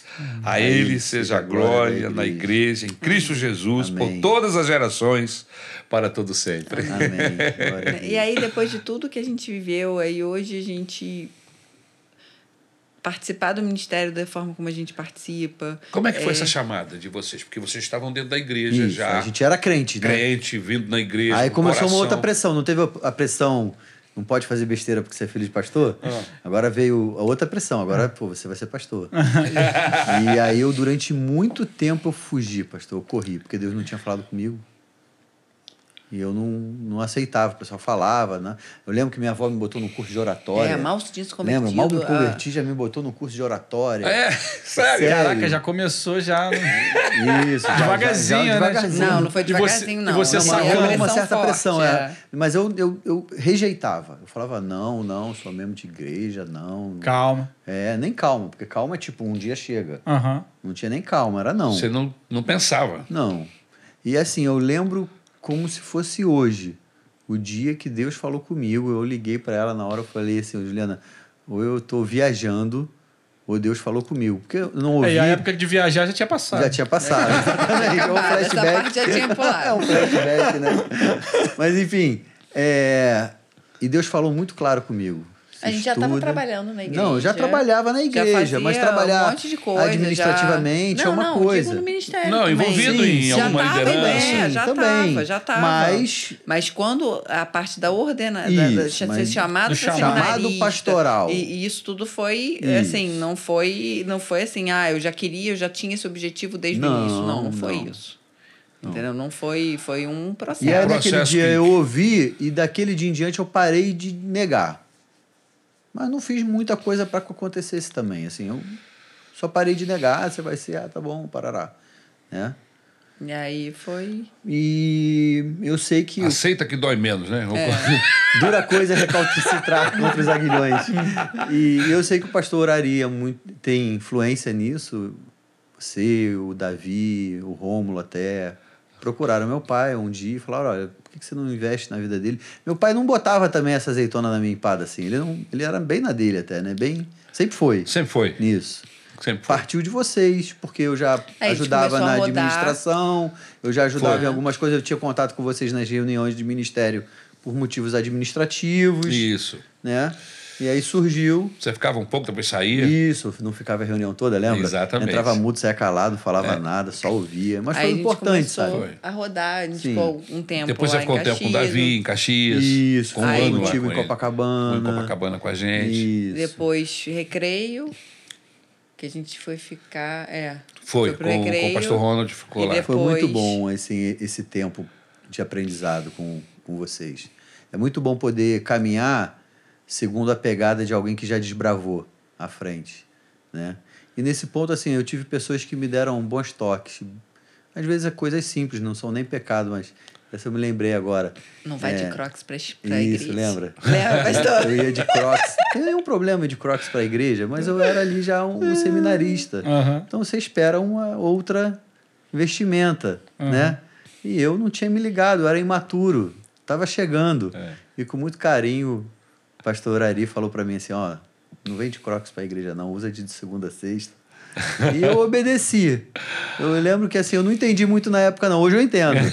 Eu não entendi, mas eu falei, o pastor pediu, não tá pedindo nada demais, quer saber, eu vou obedecer. Outra coisa que eu, nessa época eu tava pedalando com o Gabriel, com seu filho, É. naquele ritmo, né? De, de realmente querer Frenético de. é, pedalar todo dia. E a gente pedalava domingo antes da escola bíblica dominical. Aí você Acordava falou, meu 5 da filho, né? Não quero mais vocês pedalando domingo de manhã. Pedala todos os dias, domingo não. A gente tá, não tá se atrasando pro culto, mas a gente ficava cansado, a gente dormia No culto. no culto, lógico. Pô, o cara rodava 10, 15 quilômetros. Chegava na hora da mensagem, 40 vocês minutos no ar-condicionado. alto, né? É. Subíamos o alto. É, É Cristo, pesado. pesado. É pesado. Ele falou, não, eu quero você descansado pro domingo. E, a gente, e eu obedeci. Eu acho que Deus honrou essas Foi. Posturas. Né? A gente parou de pedalar domingo. Aí depois a gente, assu- aí a gente voltou para Tijuca, assumiu a liderança. Houve uma mudança na, nas lideranças aqui. A gente assumiu a liderança dos adolescentes. Primeiro a gente começou a dar aula na escola, não, no EBD, BBD. Não, mas isso a gente já dava bastante tempo. pra- para os adolescentes. Depois a gente assumiu a liderança. É, não sei. É. Teve uma mudança. E aí o casal que tava. Que era o seu irmão, na época, o, o Felipe. Felipe e a, e E a Tamires Foram foram, pros para os jovens. jovens, e aí a gente entrou. E Isso. quando o Felipe e a Tamires foram para os adolescentes, a gente tava tapando um buraco porque a gente estava indo para Caxias. Aí a gente indicou eles pro Foi. para os adolescentes. A gente falou, pô, olha ali, não sei o quê, para os pastores na época. E aí eles assumiram os adolescentes e depois foram para os jovens. E aí a gente voltava na Tijuca, a gente assumiu os adolescentes. E é um ministério que eu sou apaixonada. Trabalhar com adolescente. É. Isso. Eu, É eu- diferente Talvez de tudo, porque né? a nossa É. adolescência foi conturbada, a gente tem um pouco de misericórdia, a gente entende eles. Né? é, eu acho que rola uma empatia. É diferente, né? É, eles são Não, e, mas, é intensos, uma, né? mas é uma geração muito diferente do que, do que a nossa. nossa foi. É, né? Sim, total. Sim. Como é que, como é que, que, que lida com isso? Porque se, se vocês Sim. já percebem essa diferença e não é tão distante assim, Pastor, mas é muito diferente. não é muito É diferente diferente? pra Muito. caramba. Caramba, quando eu olho, eu tenho meus 63 anos de idade, não tem nada a ver o que eu vivi na minha adolescência com o que eu vejo hoje, entendeu? Inclusive, não só em termos de, de mergulhar, às vezes, naquilo que não é correto, pecado, etc., mas inclusive no relacionamento com Deus, E nos dramas nos dramas. também. Eu Por acho- exemplo, na minha, na minha época, não existia um amigo do colégio que tentou se matar. Nem... Isso era bem raro, é. Bem É assim, raro, eu não me bem lembro raro, de Bem ninguém. raro. Eu não eu lembro, não lembro de, de na minha ninguém. sala e tal. E Hoje olha- em dia isso acontece. Ou está se mutilando. Tá se... Não existia isso Eu- na nossa eu- época. eu não você podia ter feito isso. besteira, caiu do muro e se ralou. Mas você. Cara, de propósito, a se automutilação não existia isso. Não era nem pauta, nem assunto. Hoje, isso os adolescentes são expostos com amigos da sala que fazem isso já desde muito cedo. Então, eu acho que mudou não só mudou o drama, né? Mudou E muita tem coisa. uns, uns tipos de jogos também que às vezes Tem. que as pessoas são levadas a, a se matar ou a É, fazer a alguma cometer coisa uma- bem, uma- bem do- uma seguir doideira. Uma- extremo, né? Fazer algo extremo, exatamente. no- na busca de chamar atenção. Eu acho que alguns problemas, porque tudo isso sempre aconteceu, só que demorava mais. Eu acho Você que a pessoa tinha que passar. O- Ah, a pessoa querer se matar, por exemplo. Sim, isso Isso sempre sempre aconteceu. aconteceu. Cara, mas você não tinha, você não, Não. tinha adolescente em depressão da Lógico. forma como é hoje. Então, criança, cara. Só para eu construir o raciocínio inteiro. Isso sempre aconteceu. Mas levava um, mais tempo para você alcançar esse nível de dor do que hoje. Eu acho que de 2000, dos anos 2000 para cá, que foi onde a, a internet e a informação acelerou de um jeito muito forte, que nem Eu um me lembro as jato. primeiras vezes que eu mexi na internet. Era. Pois é, de 2000 para cá a coisa acelerou tanto que tá muito mais rápido você alcançar qualquer coisa na sua A vida. informação que chega Tanto muito pro bem como pro mal. É. Isso, Exatamente. Isso. Eu também acho. E aí eu acho que a molecada tá conseguindo Como- acessar coisas que é, antes levavam como- 10 anos, ele acessou em até a dois. pornografia, se você pensar. Sim. Na nossa época sem internet, eu até eh, BBS, você entrava para você pegar esse tipo de conteúdo, Você você chegou a ter esse tipo de tentação de Sim, envolvimento? eu acho que todo jovem que viveu a minha fase, que foi o começo da internet, tinha as salas de troca de imagem, porque não tinha como é hoje. Sim. Entendeu? Mas mesmo assim, pastor, era mais difícil.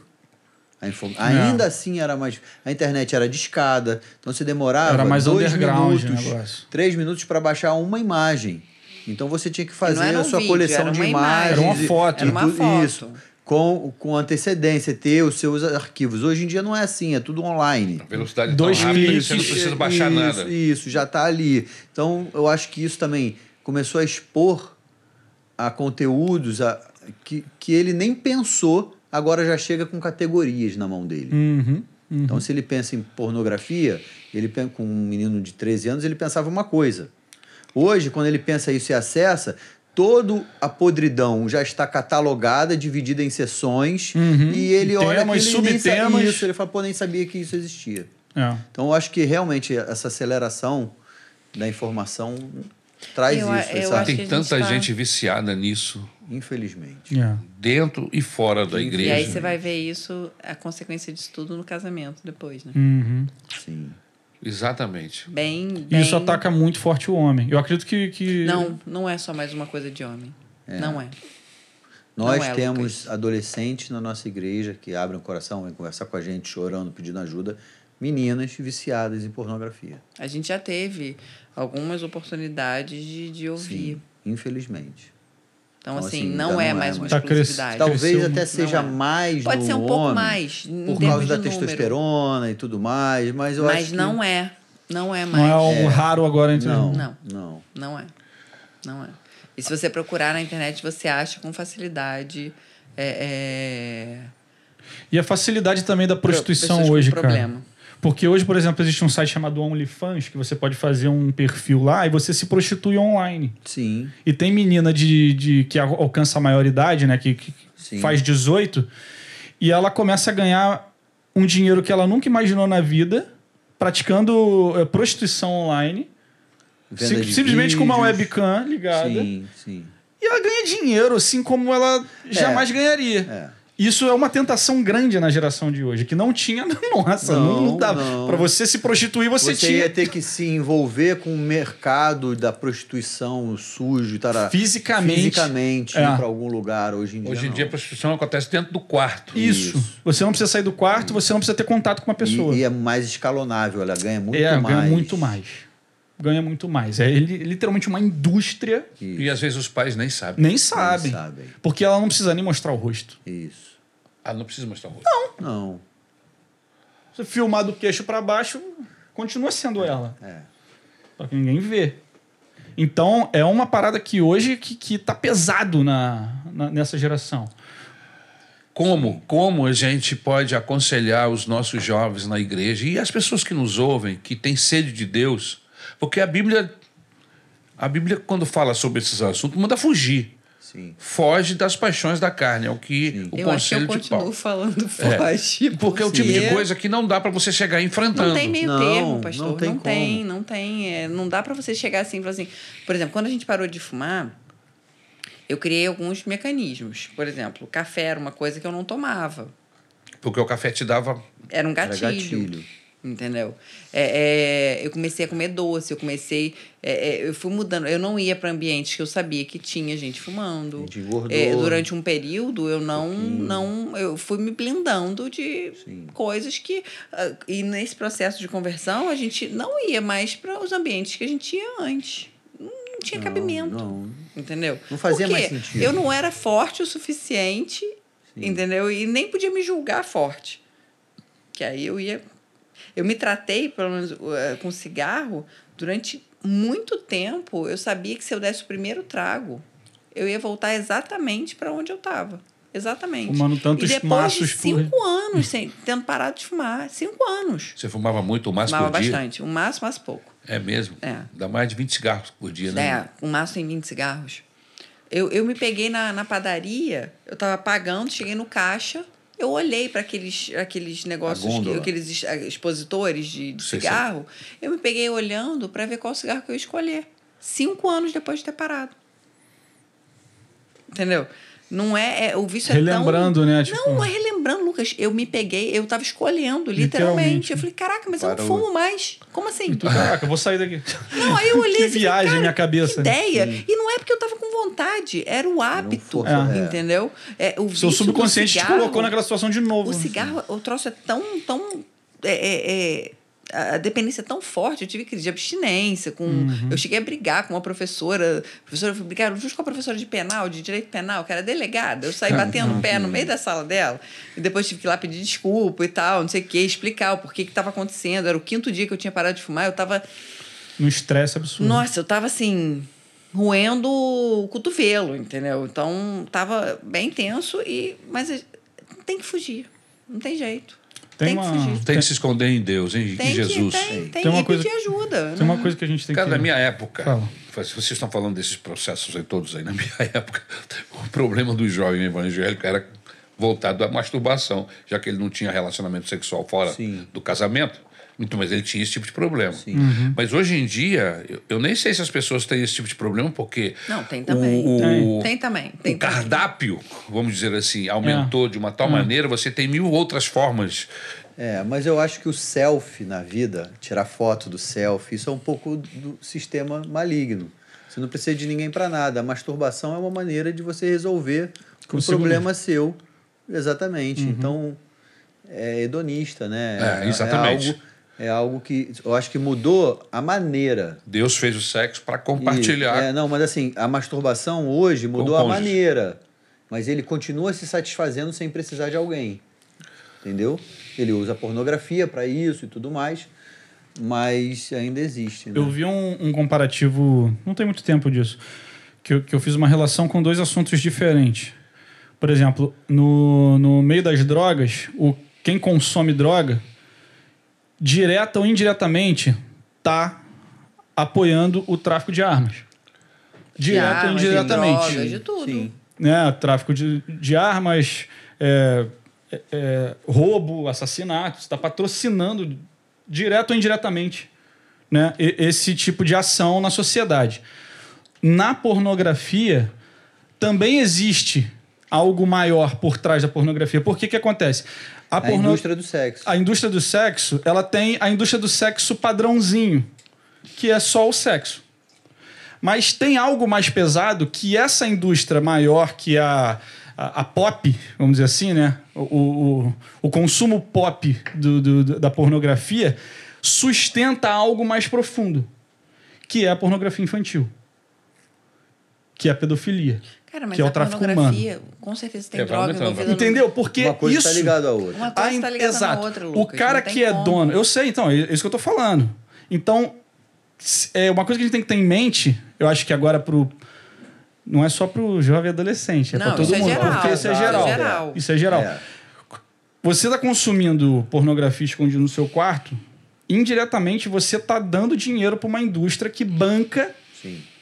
A pedofilia É, do e mundo. eu já ouvi uma coisa que eu sou Entendeu? totalmente contra, inclusive, é, não sei quem falou, mas eu ouvi assim, de casais, homem e mulher, casal, que não teria problema assistir esse tipo de conteúdo Juntos. juntos. Mas, exatamente, eu- é isso, você tá, os, os dois batendo juntos estão palma pecando. mulher. Isso, ah, mas se é com a minha Se- esposa, qual o problema de eu assistir todo? Isso não é coisa de jovem cristão casado, né? Ter esse tipo de comportamento.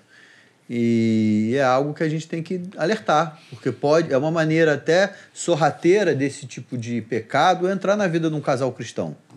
Não, se você está assistindo com mútuo consentimento da sua esposa, junto com ela, isso não é pecado. É pecado Você sim. está fomentando essa indústria. Isso. Ah. Por vários motivos, inclusive Você está esse. expondo até. é, Você está alimentando essa Sim. mulher tá ali Sim. pecando. Tem alguns entendeu? documentários, acho que até na Netflix tem um documentário que fala sobre ex-atrizes pornôs e tal, como é que é a vida dessas mulheres. Cara, é terrível. Como é que, como é que elas se destroem, assim, mentalmente, na- na- no âmbito familiar, socialmente. Lucas, você acha que puro dá pra fazer um negócio desse? Pô, não dá. É, Tá, é. cara, totalmente. limpo, de, Então- cara, de cara limpa. Não vai fazer, Não dá. cara. Aí você tá ali dentro dessa cadeia fornecendo. Você tá- A gente teve na Tailândia para um congresso da, da, Da igreja da igreja perseguida. Uhum. Aí o Paulinho virou para mim e falou assim: a Tailândia é um polo absurdo de prostituição. De prostituição. tinha ido à É surreal, surreal. Aí ele falou assim, cara, vamos entrar naquela rua ali. Do lado do nosso hotel. Entra, num me lugar, dá a mão assim, e vem comigo que a gente vai lugar- bater de um lado e vai voltar. Numa rua lá. né? Numa É, rua numa- normal, imagina você tá andando do na centro da cidade. Distrito não da Luz era uma- Vermelha. Não, não era Não, distrito, não aí é que tá. Não é isso. É no Ah. meio do bairro, você tem uma rua.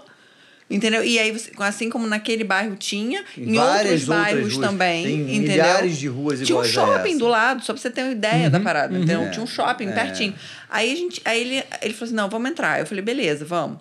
Quando a gente entrou, Lucas, na boa, eu, eu comecei a passar mal. Senti um peso, você sente um peso, uma, parada opressão. opressa. É. Assim, e aí as meninas paradas em pé, meninas novinhas, tinha meninas, tinha meninos se passando de meninas, aquela coisa assim que você já não sabe nem mais o Convidando que, que é, no- Elas um convidando para entrar de biquíni É, pra com um na porta assim das, das boates pra, chamando para entrar. Uhum. E a galera bebendo, sentada assim, bebendo, fumando, é, é, é, batendo palma para elas Sim. Esse tipo Quando eu cheguei no, no, no final da rua, eu falei, Paulinho, eu preciso ir embora daqui agora. Eu tô passando mal. Foi um- um- um- É uma realidade muito angústia, dura. cara, Muito. uma angústia, um desespero. Ah. Uma opressão, literalmente. Aí eu falei, aí que a gente saiu, a gente, na hora assim, ele falou, calma. Eu falei, eu não tô conseguindo. A gente até brigou na hora, deu uma discutida É, ela quis rápida. acelerar, porque eu falei, mas calma, Eu, a falei, tá cara, eu saindo. tô. Eu, eu- você não tá entendendo, eu tô passando mal. É que a gente entendeu? bateu no final da rua e voltou, porque o Uhum. nosso hotel era desse lado aqui. A gente tinha que voltar por aquela rua, não tinha como não Não, voltar. teoricamente podia até dar a volta no quarteirão, mas a gente Mas não já- pensou Pô, nisso. nem- a gente Só nem voltou, pensou, só é, voltou, voltou, é. entendeu? E, e, e aí você vê a coisa, é muito, é muito assim, É sujo. sujo. É, e a Tailândia é hub de mercado de Prostituição. não é de mercado humano Uhum. para prostituição para toda a Europa, Pra pra- Europa. da- dos países da Ásia, né? Tá tudo isso envolvido. Ou seja, eles são levados dali para alimentar esse mercado em, Isso em outros em países. outros países. E como lá é- a, a coisa é barato, é, estadia é barato, comida é barato. é- é, por exemplo, a gente viu muito, muito americano lá Sim, que você É, vê europeu, nitidamente você que ele que estava tava com uma acompanhante, entendeu? passeando. A gente via é, claramente É, isso. muito entendeu? triste. O dinheiro deles lá vale muito. E aí é um lugar barato, até para se aposentar. Por exemplo, o, o, o cara vai se aposentar nos Estados Unidos, ele, o custo Isso de vida é muito muito. alto. E é engraçado. Eles se mudam para lá Que- valor. Engraçado não, né? Desculpa. É, é curioso, porque, por exemplo, no Japão, eu tenho visto ultimamente muita coisa sobre o Japão de um canal no YouTube que eu, que eu acompanho e tal. E lá tem muito disso, dos distritos das luzes vermelhas lá, que sobre prostituição e tal, que é bizarro, que tu entra num bairro e o bairro inteiro é voltado para prostituição. Só que prostituição é proibido no Japão. Eu nem né? sabia. Não, não pode, é proibido. Esse que eu ia falar, esse que é, o, que, que é a grande é, hipocrisia, vamos dizer assim, não é nem o diferencial, mas assim, é, é o. Caraca, como assim? É proibido, mas tem um bairro inteiro para prostituição e todo mundo sabe. Sim. Aí a Yakuza domina o bairro. Então, assim, o dono daquele bairro é uma máfia de crime. Quem está consumindo aquele, aquele produto está dando dinheiro para criminoso, literalmente. Para praticar outros tipos de crime. Outros, exatamente. Entendeu? Então, assim, num microcosmozinho, você que está consumindo pornografia em casa, isso é bizarro. você está alimentando uma máquina. Não, e fora que hoje Entendeu? em dia tem estudos de pessoas não crentes, pessoa- porque vai falar, ah, isso é papo de crente. Não, ah, a pastor, gente isso é papo de viu. crente. Não. Não, pô. Tem documentários que falam de como faz mal para a plasticidade do cérebro dos jovens que se envolvem com pornografia. Sabe quem tem um testemunho que nem é cristão, mas é um testemunho muito forte nesse sentido? Um ator chamado Terry Crews, que é o Julius do Eu a Patroa as Crianças. Ah, sim, sim, sim. Eu Patroa as Crianças não. Chris, é, Todos Chris, odeiam é, Chris. Everybody Tá ligado? Chris. Sim. O pai ele tem, do, do ele Chris. tem um testemunho disso. Ele é tem um mesmo. testemunho forte. Ele teve o ele casamento dele destruído por causa de, de, de De pornografia. pornografia.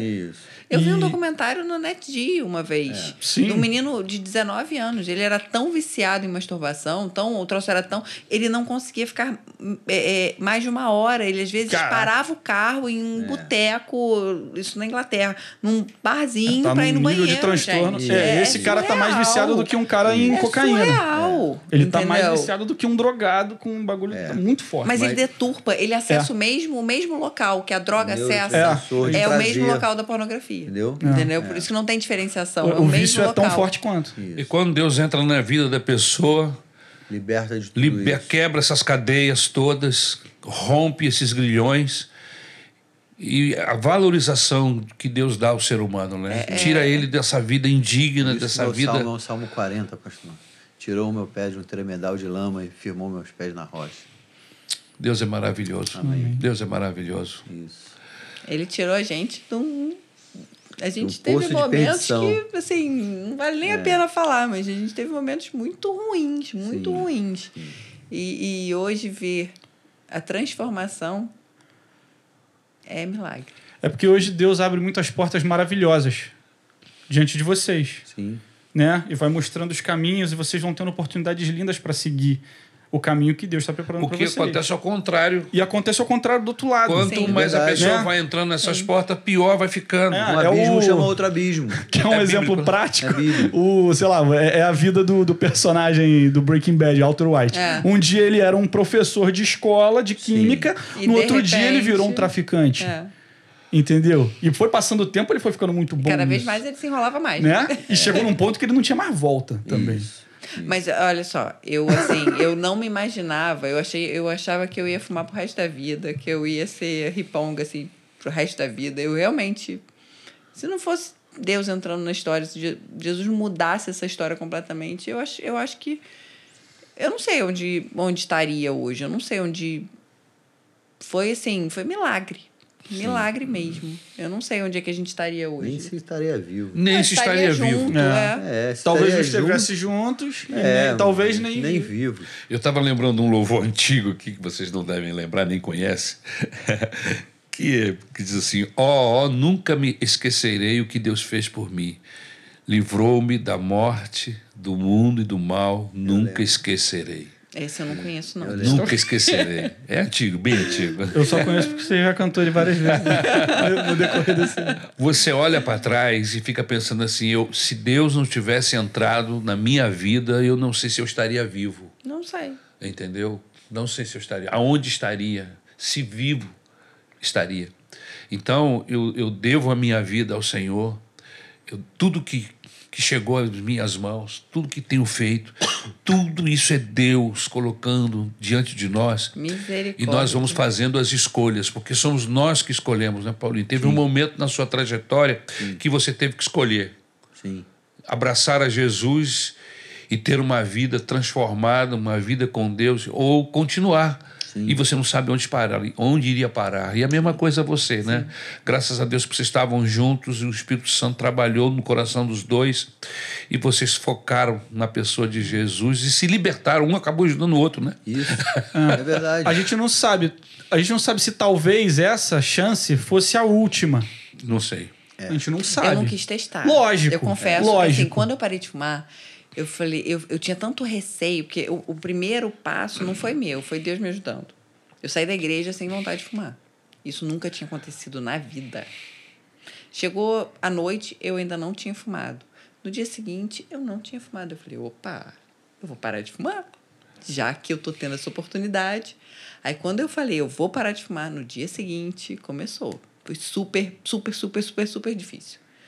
Mas e o medo de não ter essa oportunidade de novo, porque sozinho eu sabia que eu não ia conseguir, Uhum. me freou de eu não dar nenhum trago, de eu não pegar nunca mais no cigarro. É isso. Foi esse, esse receio. Não dá pra pagar pra ver. pô. Não, eu sabia que eu não ia conseguir. É, eu, eu me tive algumas conhecia. recaídas, mais Entendeu? do que ela. Ela foi não, mais eu constante. não tive, eu não tive. É, a Ju foi constante. Entendeu? Eu tive recaídas no processo.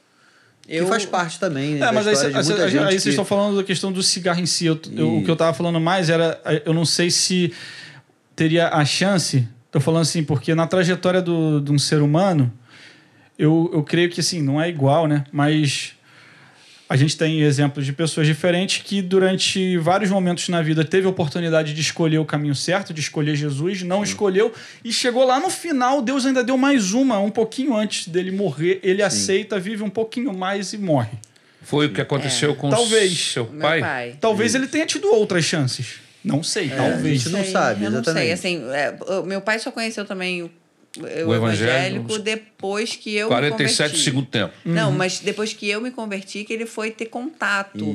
Porque a nossa família era Quando ele toda vinha espírita. pro Rio, ele, ele até falava assim: vai pra igreja, ora por mim. É, Ele mas, não era- é- ele mas não ele, ia. ele, ele, as poucas vezes que ele veio, foi, ou foi na apresentação das crianças, Isso, ou num, usamos esse uma coisa assim. Lógico, É, às a vezes ele estratégia vinha, da pastora. É, Às vezes ele vinha pra. Ele veio uma vez para agradar meus sogros. Legal. Sabe? Aquela coisa assim de Sim. política da boa vizinhança.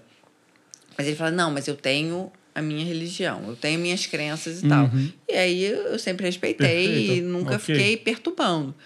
Quando a gente descobriu que eu- ele, ele. Quando a gente descobriu o câncer dele, foi tudo muito rápido.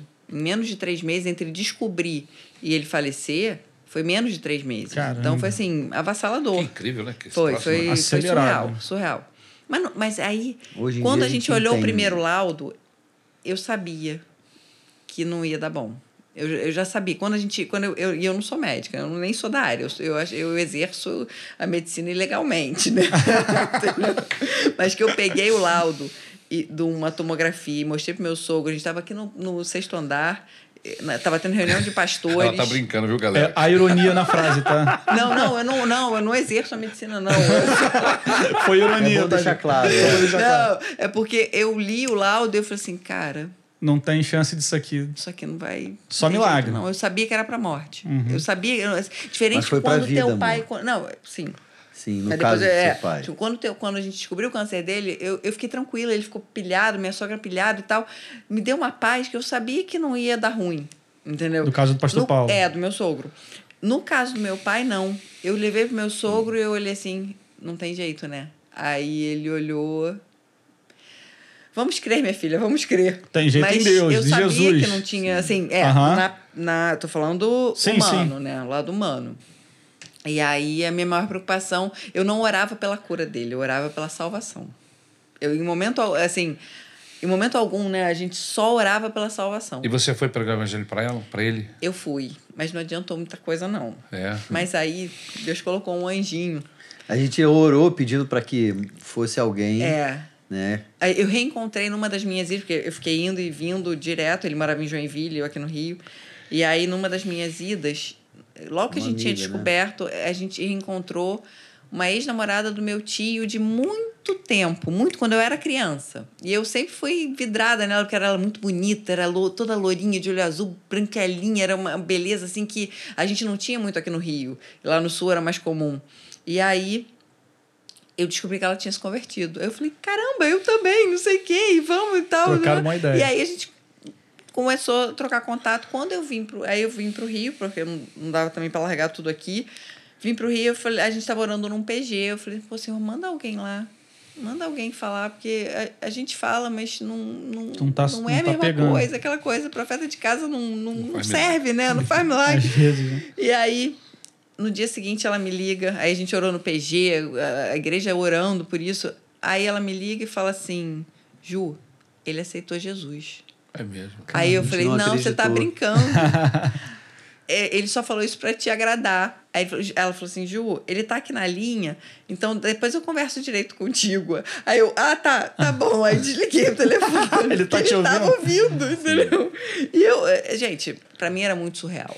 É. E aí, quando ela me ligou, logo depois que ela saiu de perto dele, que ela conversou comigo, que ela me explicou Não, e os frutos Eu também. não acreditava. Depois que ela explicou, começou os frutos de uma pessoa convertida, mesmo numa cama de hospital. Ele começou a procurar algumas pessoas que ele precisava pedir perdão. E isso é fruto de conversão. É verdade. Total. Então eu acho que os frutos na vida do Mário É. nos fez acreditar que ele não falou da Não, boca e depois pra de fora. logo que a gente foi, que a gente foi pra lá, a forma como ele falava. Isso. é, ele não teve tempo de Mudou, teologia, ele Mudou. não teve tempo nada não, disso. ele chegou no céu entendeu? sem teologia nenhuma. Zero Mas ele tava teologia, transformado. mas estava ele estava diferente. transformado. Tava diferente. Isso. Entendeu? Ele era você no dia que você recebeu um coração novo. Possivelmente, Isso, possivelmente, exatamente. E você tava ali, possivelmente. Caraca, tem, tem, tem algumas coisas que tem que acontecer, mas já transformou. Isso. Já houve. É isso aí. É, é, foi assim, foi um presente. E aí ali eu entendi, quando aconteceu isso, eu falei Foi o assim. primeiro velório aí que eu fiz. O senhor falou assim: É mesmo? é pra Foi. vida, não é pra É, morte. lembra? É. O primeiro velório que eu fiz. Foi lá em Nem Joinville. era Joinville, pastor nem era ainda. pastor ainda, foi em 2017, finalzinho de 2017. E Mas aí, aí eu tive a honra foi de um, fazer o velório um processo, filho. assim, foi no, no, no velório só tava eu, o Paulinho e a Cat, que foi a, a, a amiga que Pregou conseguiu pra falar para ele. E aí a gente tava tranquilo. Em Velório paz, de crente é uma coisa muito louca, literalmente cara. Em É. paz, Não em é? paz. É. Mas era diferente, tá todo mundo nervoso, porque ninguém ali era. Meu pai era uma pessoa que conquistava. Pra você ter uma ideia, cara, eu nunca vi enfermeiro de hospital ir no enterro de algum paciente. É. Não, o Mário era Tinha enfermeiro especial. do hospital. Ele era sensacional. Ele, assim, ele era uma pessoa muito Ele de era. boa, muito bacana. E, e- Alegre, É, né? tava sempre, Sempre, é. tranquilão, sabe? Sempre de boa. E aí, e no caso dele, tinha lá, teve um enfermeiro do hospital, que né, que, que foi pro enterro dele. E, e, e ali eu entendi, eu falei, cara, Foi pra salvação. foi pra dele. salvação, daqui a pouco a gente tá junto. Ali foi, foi. Amém. E foi logo no finalzinho, foi bem próximo do. Glória da, a Deus. da morte dele. Glória a Deus. Sonhos, projetos. Sei. Você tem? Tenho, eu sempre tenho. Vai ter mais um filho? Não, não, essa, essa parte aí. Respondeu Essa rapidão. parte Não, aí, não. Não, já tá legal. É, Deus tá bom. não, essa parte aí a gente tá, tá passando a vez. Tem, tem gente. Né? Tem gente na fila É e. isso aí. É, é, eu até pensei, teve um período que eu pensei, mas aí depois eu Dispensou. desisti. desisti dessa ideia. Mas eh, eu acho que hoje a gente está num projeto. Na verdade, a gente até abandonou os projetos pessoais para viver um projeto É. da igreja. Eu não né? tenho muito projeto Esse pessoal nesse ano, momento. Não é, é. errado ter, gente, projeto pessoal. Só querer Não, trocar de esse- apartamento ou reformar o quarto. Não há nada de errado. Mas nesse momento, realmente, os nossos projetos É, estão. a gente focou, a gente está alinhados com os focado projetos da igreja. projeto que a gente Um está deles é a apresentando rede, para a rede, vai né? começar que, agora. é, que vai para ser para todos os jovens e os Fala um pouquinho adolescentes. disso. Isso. A galera aí assistindo. que Então. consiste eu a não rede? sei se quando passar, se já vai ter anunciado, vai, porque agora é esse domingo, né? Que a gente está é, vai gravando. anunciar o- a Isso. conferência. Ah, Ah, então sim, que quem é. está assistindo já, Já vai. vai poder já vai, já vai ter visto, já vai Já ter vai. Beleza. visto. Mas é bom para relembrar, né? É. Sobre o conceito do negócio. Então, é, a gente está criando um projeto, não, não é só a gente, junto com o pastor Patrick, a pastora Ana Paula, o, o pastor Emanuel, a a Adriana, a Patrícia e o pastor Daniel. A gente Nobre. juntou os oito para criar um projeto para a juventude e para a juventude como um todo, jovens e adolescentes, abrangendo Mas todos assim, eles. eu tenho um passo antes nisso. Ah. É, eu sempre fui muito só maranata. A gente não vai em outras igrejas, raramente, né, pastor? A gente É. vai em outra igreja. Até porque não tem tempo. Não tem tempo, isso aí. E, e eu comecei a sentir necessidade de conhecer outras pessoas, né? O que Deus tem feito em outros lugares. em outros lugares. E eu orei isso sinceramente. Uhum. E Deus foi promovendo encontros, né? É, acampamentos, não, mas eventos, conferências de líderes de jovens, líderes de adolescentes. Eu fui com o Patrick em dois desses. E a gente viu que muitas coisas que a gente passava de problema, outras igrejas também estão passando os Passam. mesmos problemas e como eles estão lidando, assim. Foi uma, foram duas conferências muito boas de contatos, de aprendizado. E eu acho que esse projeto não é nosso, de, de verdade. Esse projeto começou no coração de Deus. E ele inspira homens para que isso aconteça. Lógico, tá certo. Né? Então, ele foi fazendo essas conexões, esse É. grupo foi se juntando. Eles já trabalhavam com a gente, com jovens e adolescentes, então foi uma, uma coisa natural. A gente tem uma, uma, Isso. uma sinergia e o boa. projeto não nasceu da cabeça de um, o projeto ele foi, ele foi tomando forma conforme a gente foi é, programando. E, a, se, a- se chama Rede, Rede Follow Jesus. é andar como Jesus andou e tem um tripé nesse processo. É a relação de Jesus com o Pai, a relação de Jesus com os discípulos e a relação de Jesus com a multidão. E aí cada um desse dessa base, ela se divide em outras, né, em outras atitudes. Mas basicamente a rede, é, esse é o, é o pilar da rede.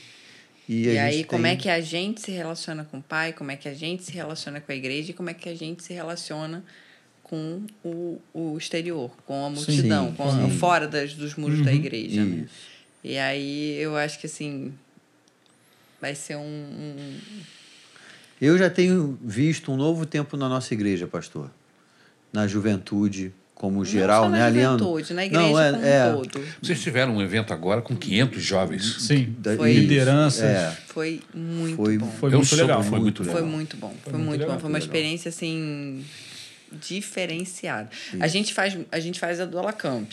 a gente cuida dos É adolescentes. outra, é, é- é diferente. A Outra gente está sempre é, trabalhando muito, a gente está sempre é, olhando, tomando conta e tal. E nesse a gente pôde aproveitar mais. Até Sim. porque a gente não era parte Diretamente da liderança. A gente exatamente. não tinha a a gente estava lá dando apoio de- moral com o pastor, Pastor da igreja, Patrick, live, isso, é. numa live, mas não tinha essa obrigatoriedade de tocar o evento, né? É diferente, né? Quando É. você pode participar. Aí você Óbvio que quando mais. chama. Exatamente. É, aí você pode só.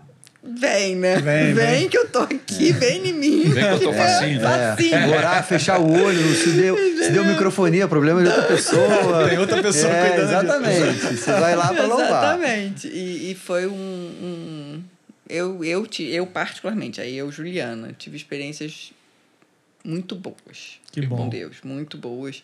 Até quebras de, de, de, de, de Pensamentos. pensamentos, de preconceito. Não é preconceito com o outro, não. Pré, pré- ideias pré-estabelecidas na minha Aham. mente. Que foi assim, Deus falou comigo claramente legal. sobre várias coisas. Foram três ou foi- quatro dias? Foi de sexta maior. a segunda. Foi de sexta a teve um segunda. feriado, Sexta-noite é. a segunda Depois de tem um dia a tardinha, mais. né? Foi e legal, aí foi assim, a gente viu Eu ganhei um jovens quando sendo tinha 500 libertos. pessoas, porque Mas geralmente... foram 500 pessoas. Pois é, foram. geralmente Só que você não tem nem monitor. É diferente do eventos, Adola Camp. é, É, você não tem? 350, monitor. 400 Isso. pessoas e vocês tiveram que arrumar lugar para 500 pessoas. Isso. Foi, foi. Não tinha cama sobrando. É, super lotou. Não tinha. Teve gente que ficou de fora, porque não, não tinha como, não tinha mais onde botar gente lá. Meu Deus. Entendeu? Mas Isso foi é uma assim, bênção. foi tremendo. É, isso é Só- problema bom. É um problema bom. É, É. para resolver. A gente está tentando. E a gente né? experimenta isso é, de uma forma maior, porque essa galera volta, né? É. Ali tem uma porção de cada igreja. Nós somos 14 igrejas, então tem uma porção ali. É, ali eram membros das igrejas, não era Exatamente. gente de fora, É. né? Era um... Então você acaba.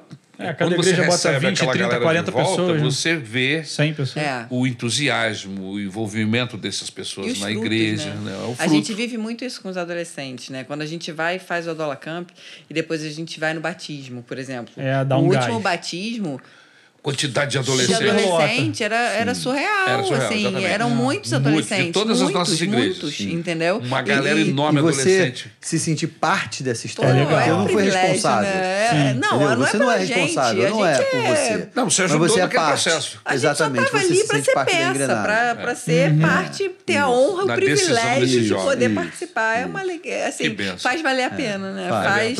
Toda noite mal dormida, né? Cada suor, né? estresse. cada ensaio, Ensaio. cada estresse. E aí a gente simplesmente cumpre o que está na Bíblia, né? Busca primeiro o reino de Deus. Todas as demais Exatamente. coisas. E as Eu acho que a gente sai mais abençoado do que Não eles. tenha A verdade é essa. A gente sai mais abençoado. Quando acaba, assim, que você vê os, os, os reflexos cansado, né? disso. Não, eu Mas sei, você mas aí normal. é... Realizado, é. Mas você sai assim, foi muito melhor do que a gente planejou, do que a gente sonhou, do que a Sim. gente é, é, é, imaginou. E você percebe Deus apoiando o processo, né? Isso não é tão Sim. bom. Você saber que Deus está trabalhando junto com você naquele projeto ali. Você tem um Exatamente. crescimento. Trabalhar com Deus é maravilhoso. É verdade. é um privilégio. Gente, honra. A gente tem que terminar. É, Até o relógio O já relógio até parou. O relógio já até parou. desligou já. Mas olha, que, que, que Foi muito momento. bom. Que legal a gente poder bater esse papo da maneira como Obrigada foi. Descontraída, alegre, falando de coisas tão sérias, tão importantes. Caramba. que abençoa a vida de vocês. É. Uma última coisa. Pastor Paulo Júnior. Quem é esse? Quem é esse, Pastor pastor? Paulo Júnior, Paulinho não, esse Júnior. eu não conheço. É, não, Não, o esse eu não Paulinho. conheço. Pastor Paulinho Júnior, você tem, você é um líder na igreja, querido, amado. E essa galera toda que está vindo aí, que é uma turma de jovens, É a nova Maranata. é a nova Maranata, Sim. que já, já está aí hoje. Já ela está. vai ser amadurecida. Sim. Mas ela está aí hoje. Dá um recado para essa galera. Pastor, uma coisa que essa semana eu andei pensando e tem a ver com tudo que a gente falou aqui, que tem a ver com a história da mulher samaritana, que ela chegou no poço com um instrumento para tirar água do poço, porque ela tinha sede. E eu tinha sede. Só que eu não sabia que aonde eu estava, o poço que eu estava pegando água, nunca ia satisfazer a minha sede. E a mulher samaritana, com o encontro com Jesus, ela descobriu que ela podia ser fonte. Ela parou de ter sede para ser fonte. E essa honra de, de trabalhar na igreja que você está falando passa por isso. Porque eu passei de ser um jovem que tinha uma Sedento. sede, sedento, e descobri que tinha uma fonte dentro de mim, que é Jesus Cristo. E agora você pode, como ela largou o cântaro e foi para a cidade, ela não precisa nem mais do, do cântaro, ela foi ser fonte na cidade. Eu acho que Deus nos dá a oportunidade de ser fonte onde a gente está, na Maranata, na Tijuca, nos bairros que a gente. E é uma honra. pra fora, né? Isso, isso. Por exemplo, os nossos podcasts que a gente grava, esse aqui vai virar um, alcançam países que a gente talvez nunca vá pisar lá. É verdade. E a gente está Verdade. podendo ser fonte nesses lugares. Existem gente que assiste a gente da Índia. A internet dá esses dados. E Isso dá, e a gente vê, tem pessoas da Índia, de países perseguidos que assistem os nossos podcasts. Nós estamos sendo fonte nesses lugares e, e não tem honra maior. É. Né? Amém. O que eu digo para os nossos jovens, para os nossos adolescentes, é bebam dessa água. Venha a mim, todos vós que estão cansados e sobrecarregados, que eu os aliviarei. E Ele é a fonte, né? fonte. No dia que você descobre que essa fonte pode morar dentro de você, você sai da Matrix, É. desse mundo Verdade. entendeu? E começa a viver numa outra No mundo realidade, real. no mundo real. Se você soubesse quem está te pedindo de, de água, lhe pediria. Isso. E eu lhe daria Eu água me daria viva. água viva. É Deus. isso. É emocionante. É. É a maior aventura da vida de um homem. É poder se prostrar aos pés de Cristo e falar: minha vida agora não é mais minha. Amém. E a gente colhe os frutos. Como a gente Amém. falou, não esperava Amém. estar aqui hoje, onde estou, com uma família, né? respeitado pelos amigos e irmãos da igreja. Isso Amém. tudo é fruto da fonte morando dentro da gente. De um encontro com Deus Um encontro verdadeiro. conosco. Amém. Você deu um exemplo, só rapidinho, falando da Matrix, né? Que a gente sai da Matrix. No filme, os caras saíam da Matrix e iam para um mundo desgraçado, né, mano? É. Porque tava muito ruim. Isso.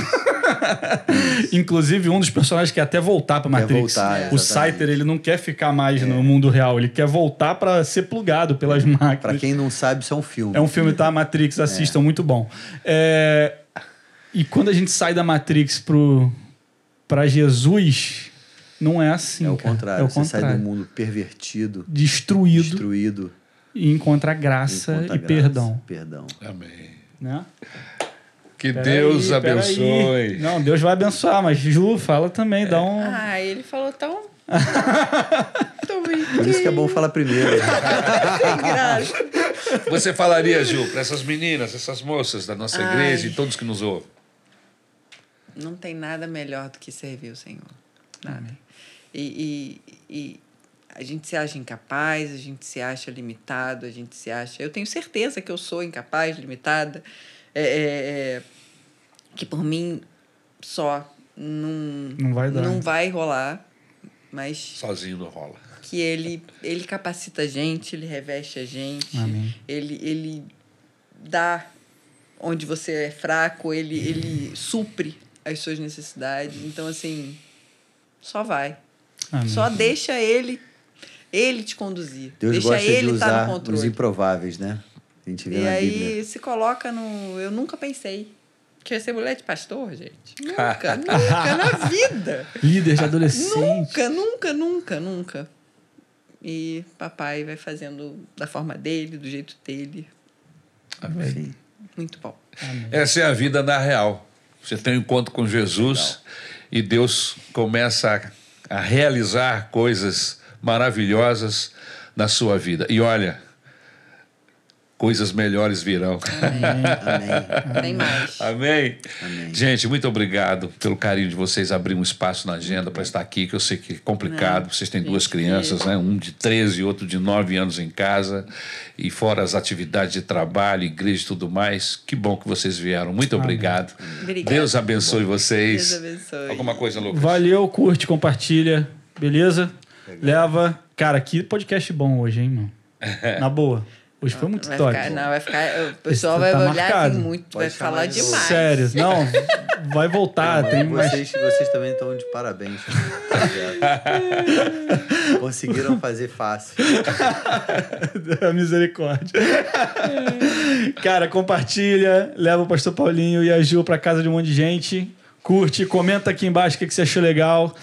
E é isso. Na real, até a próxima. Tamo junto. Beijo grande. Deus abençoe vocês. Valeu.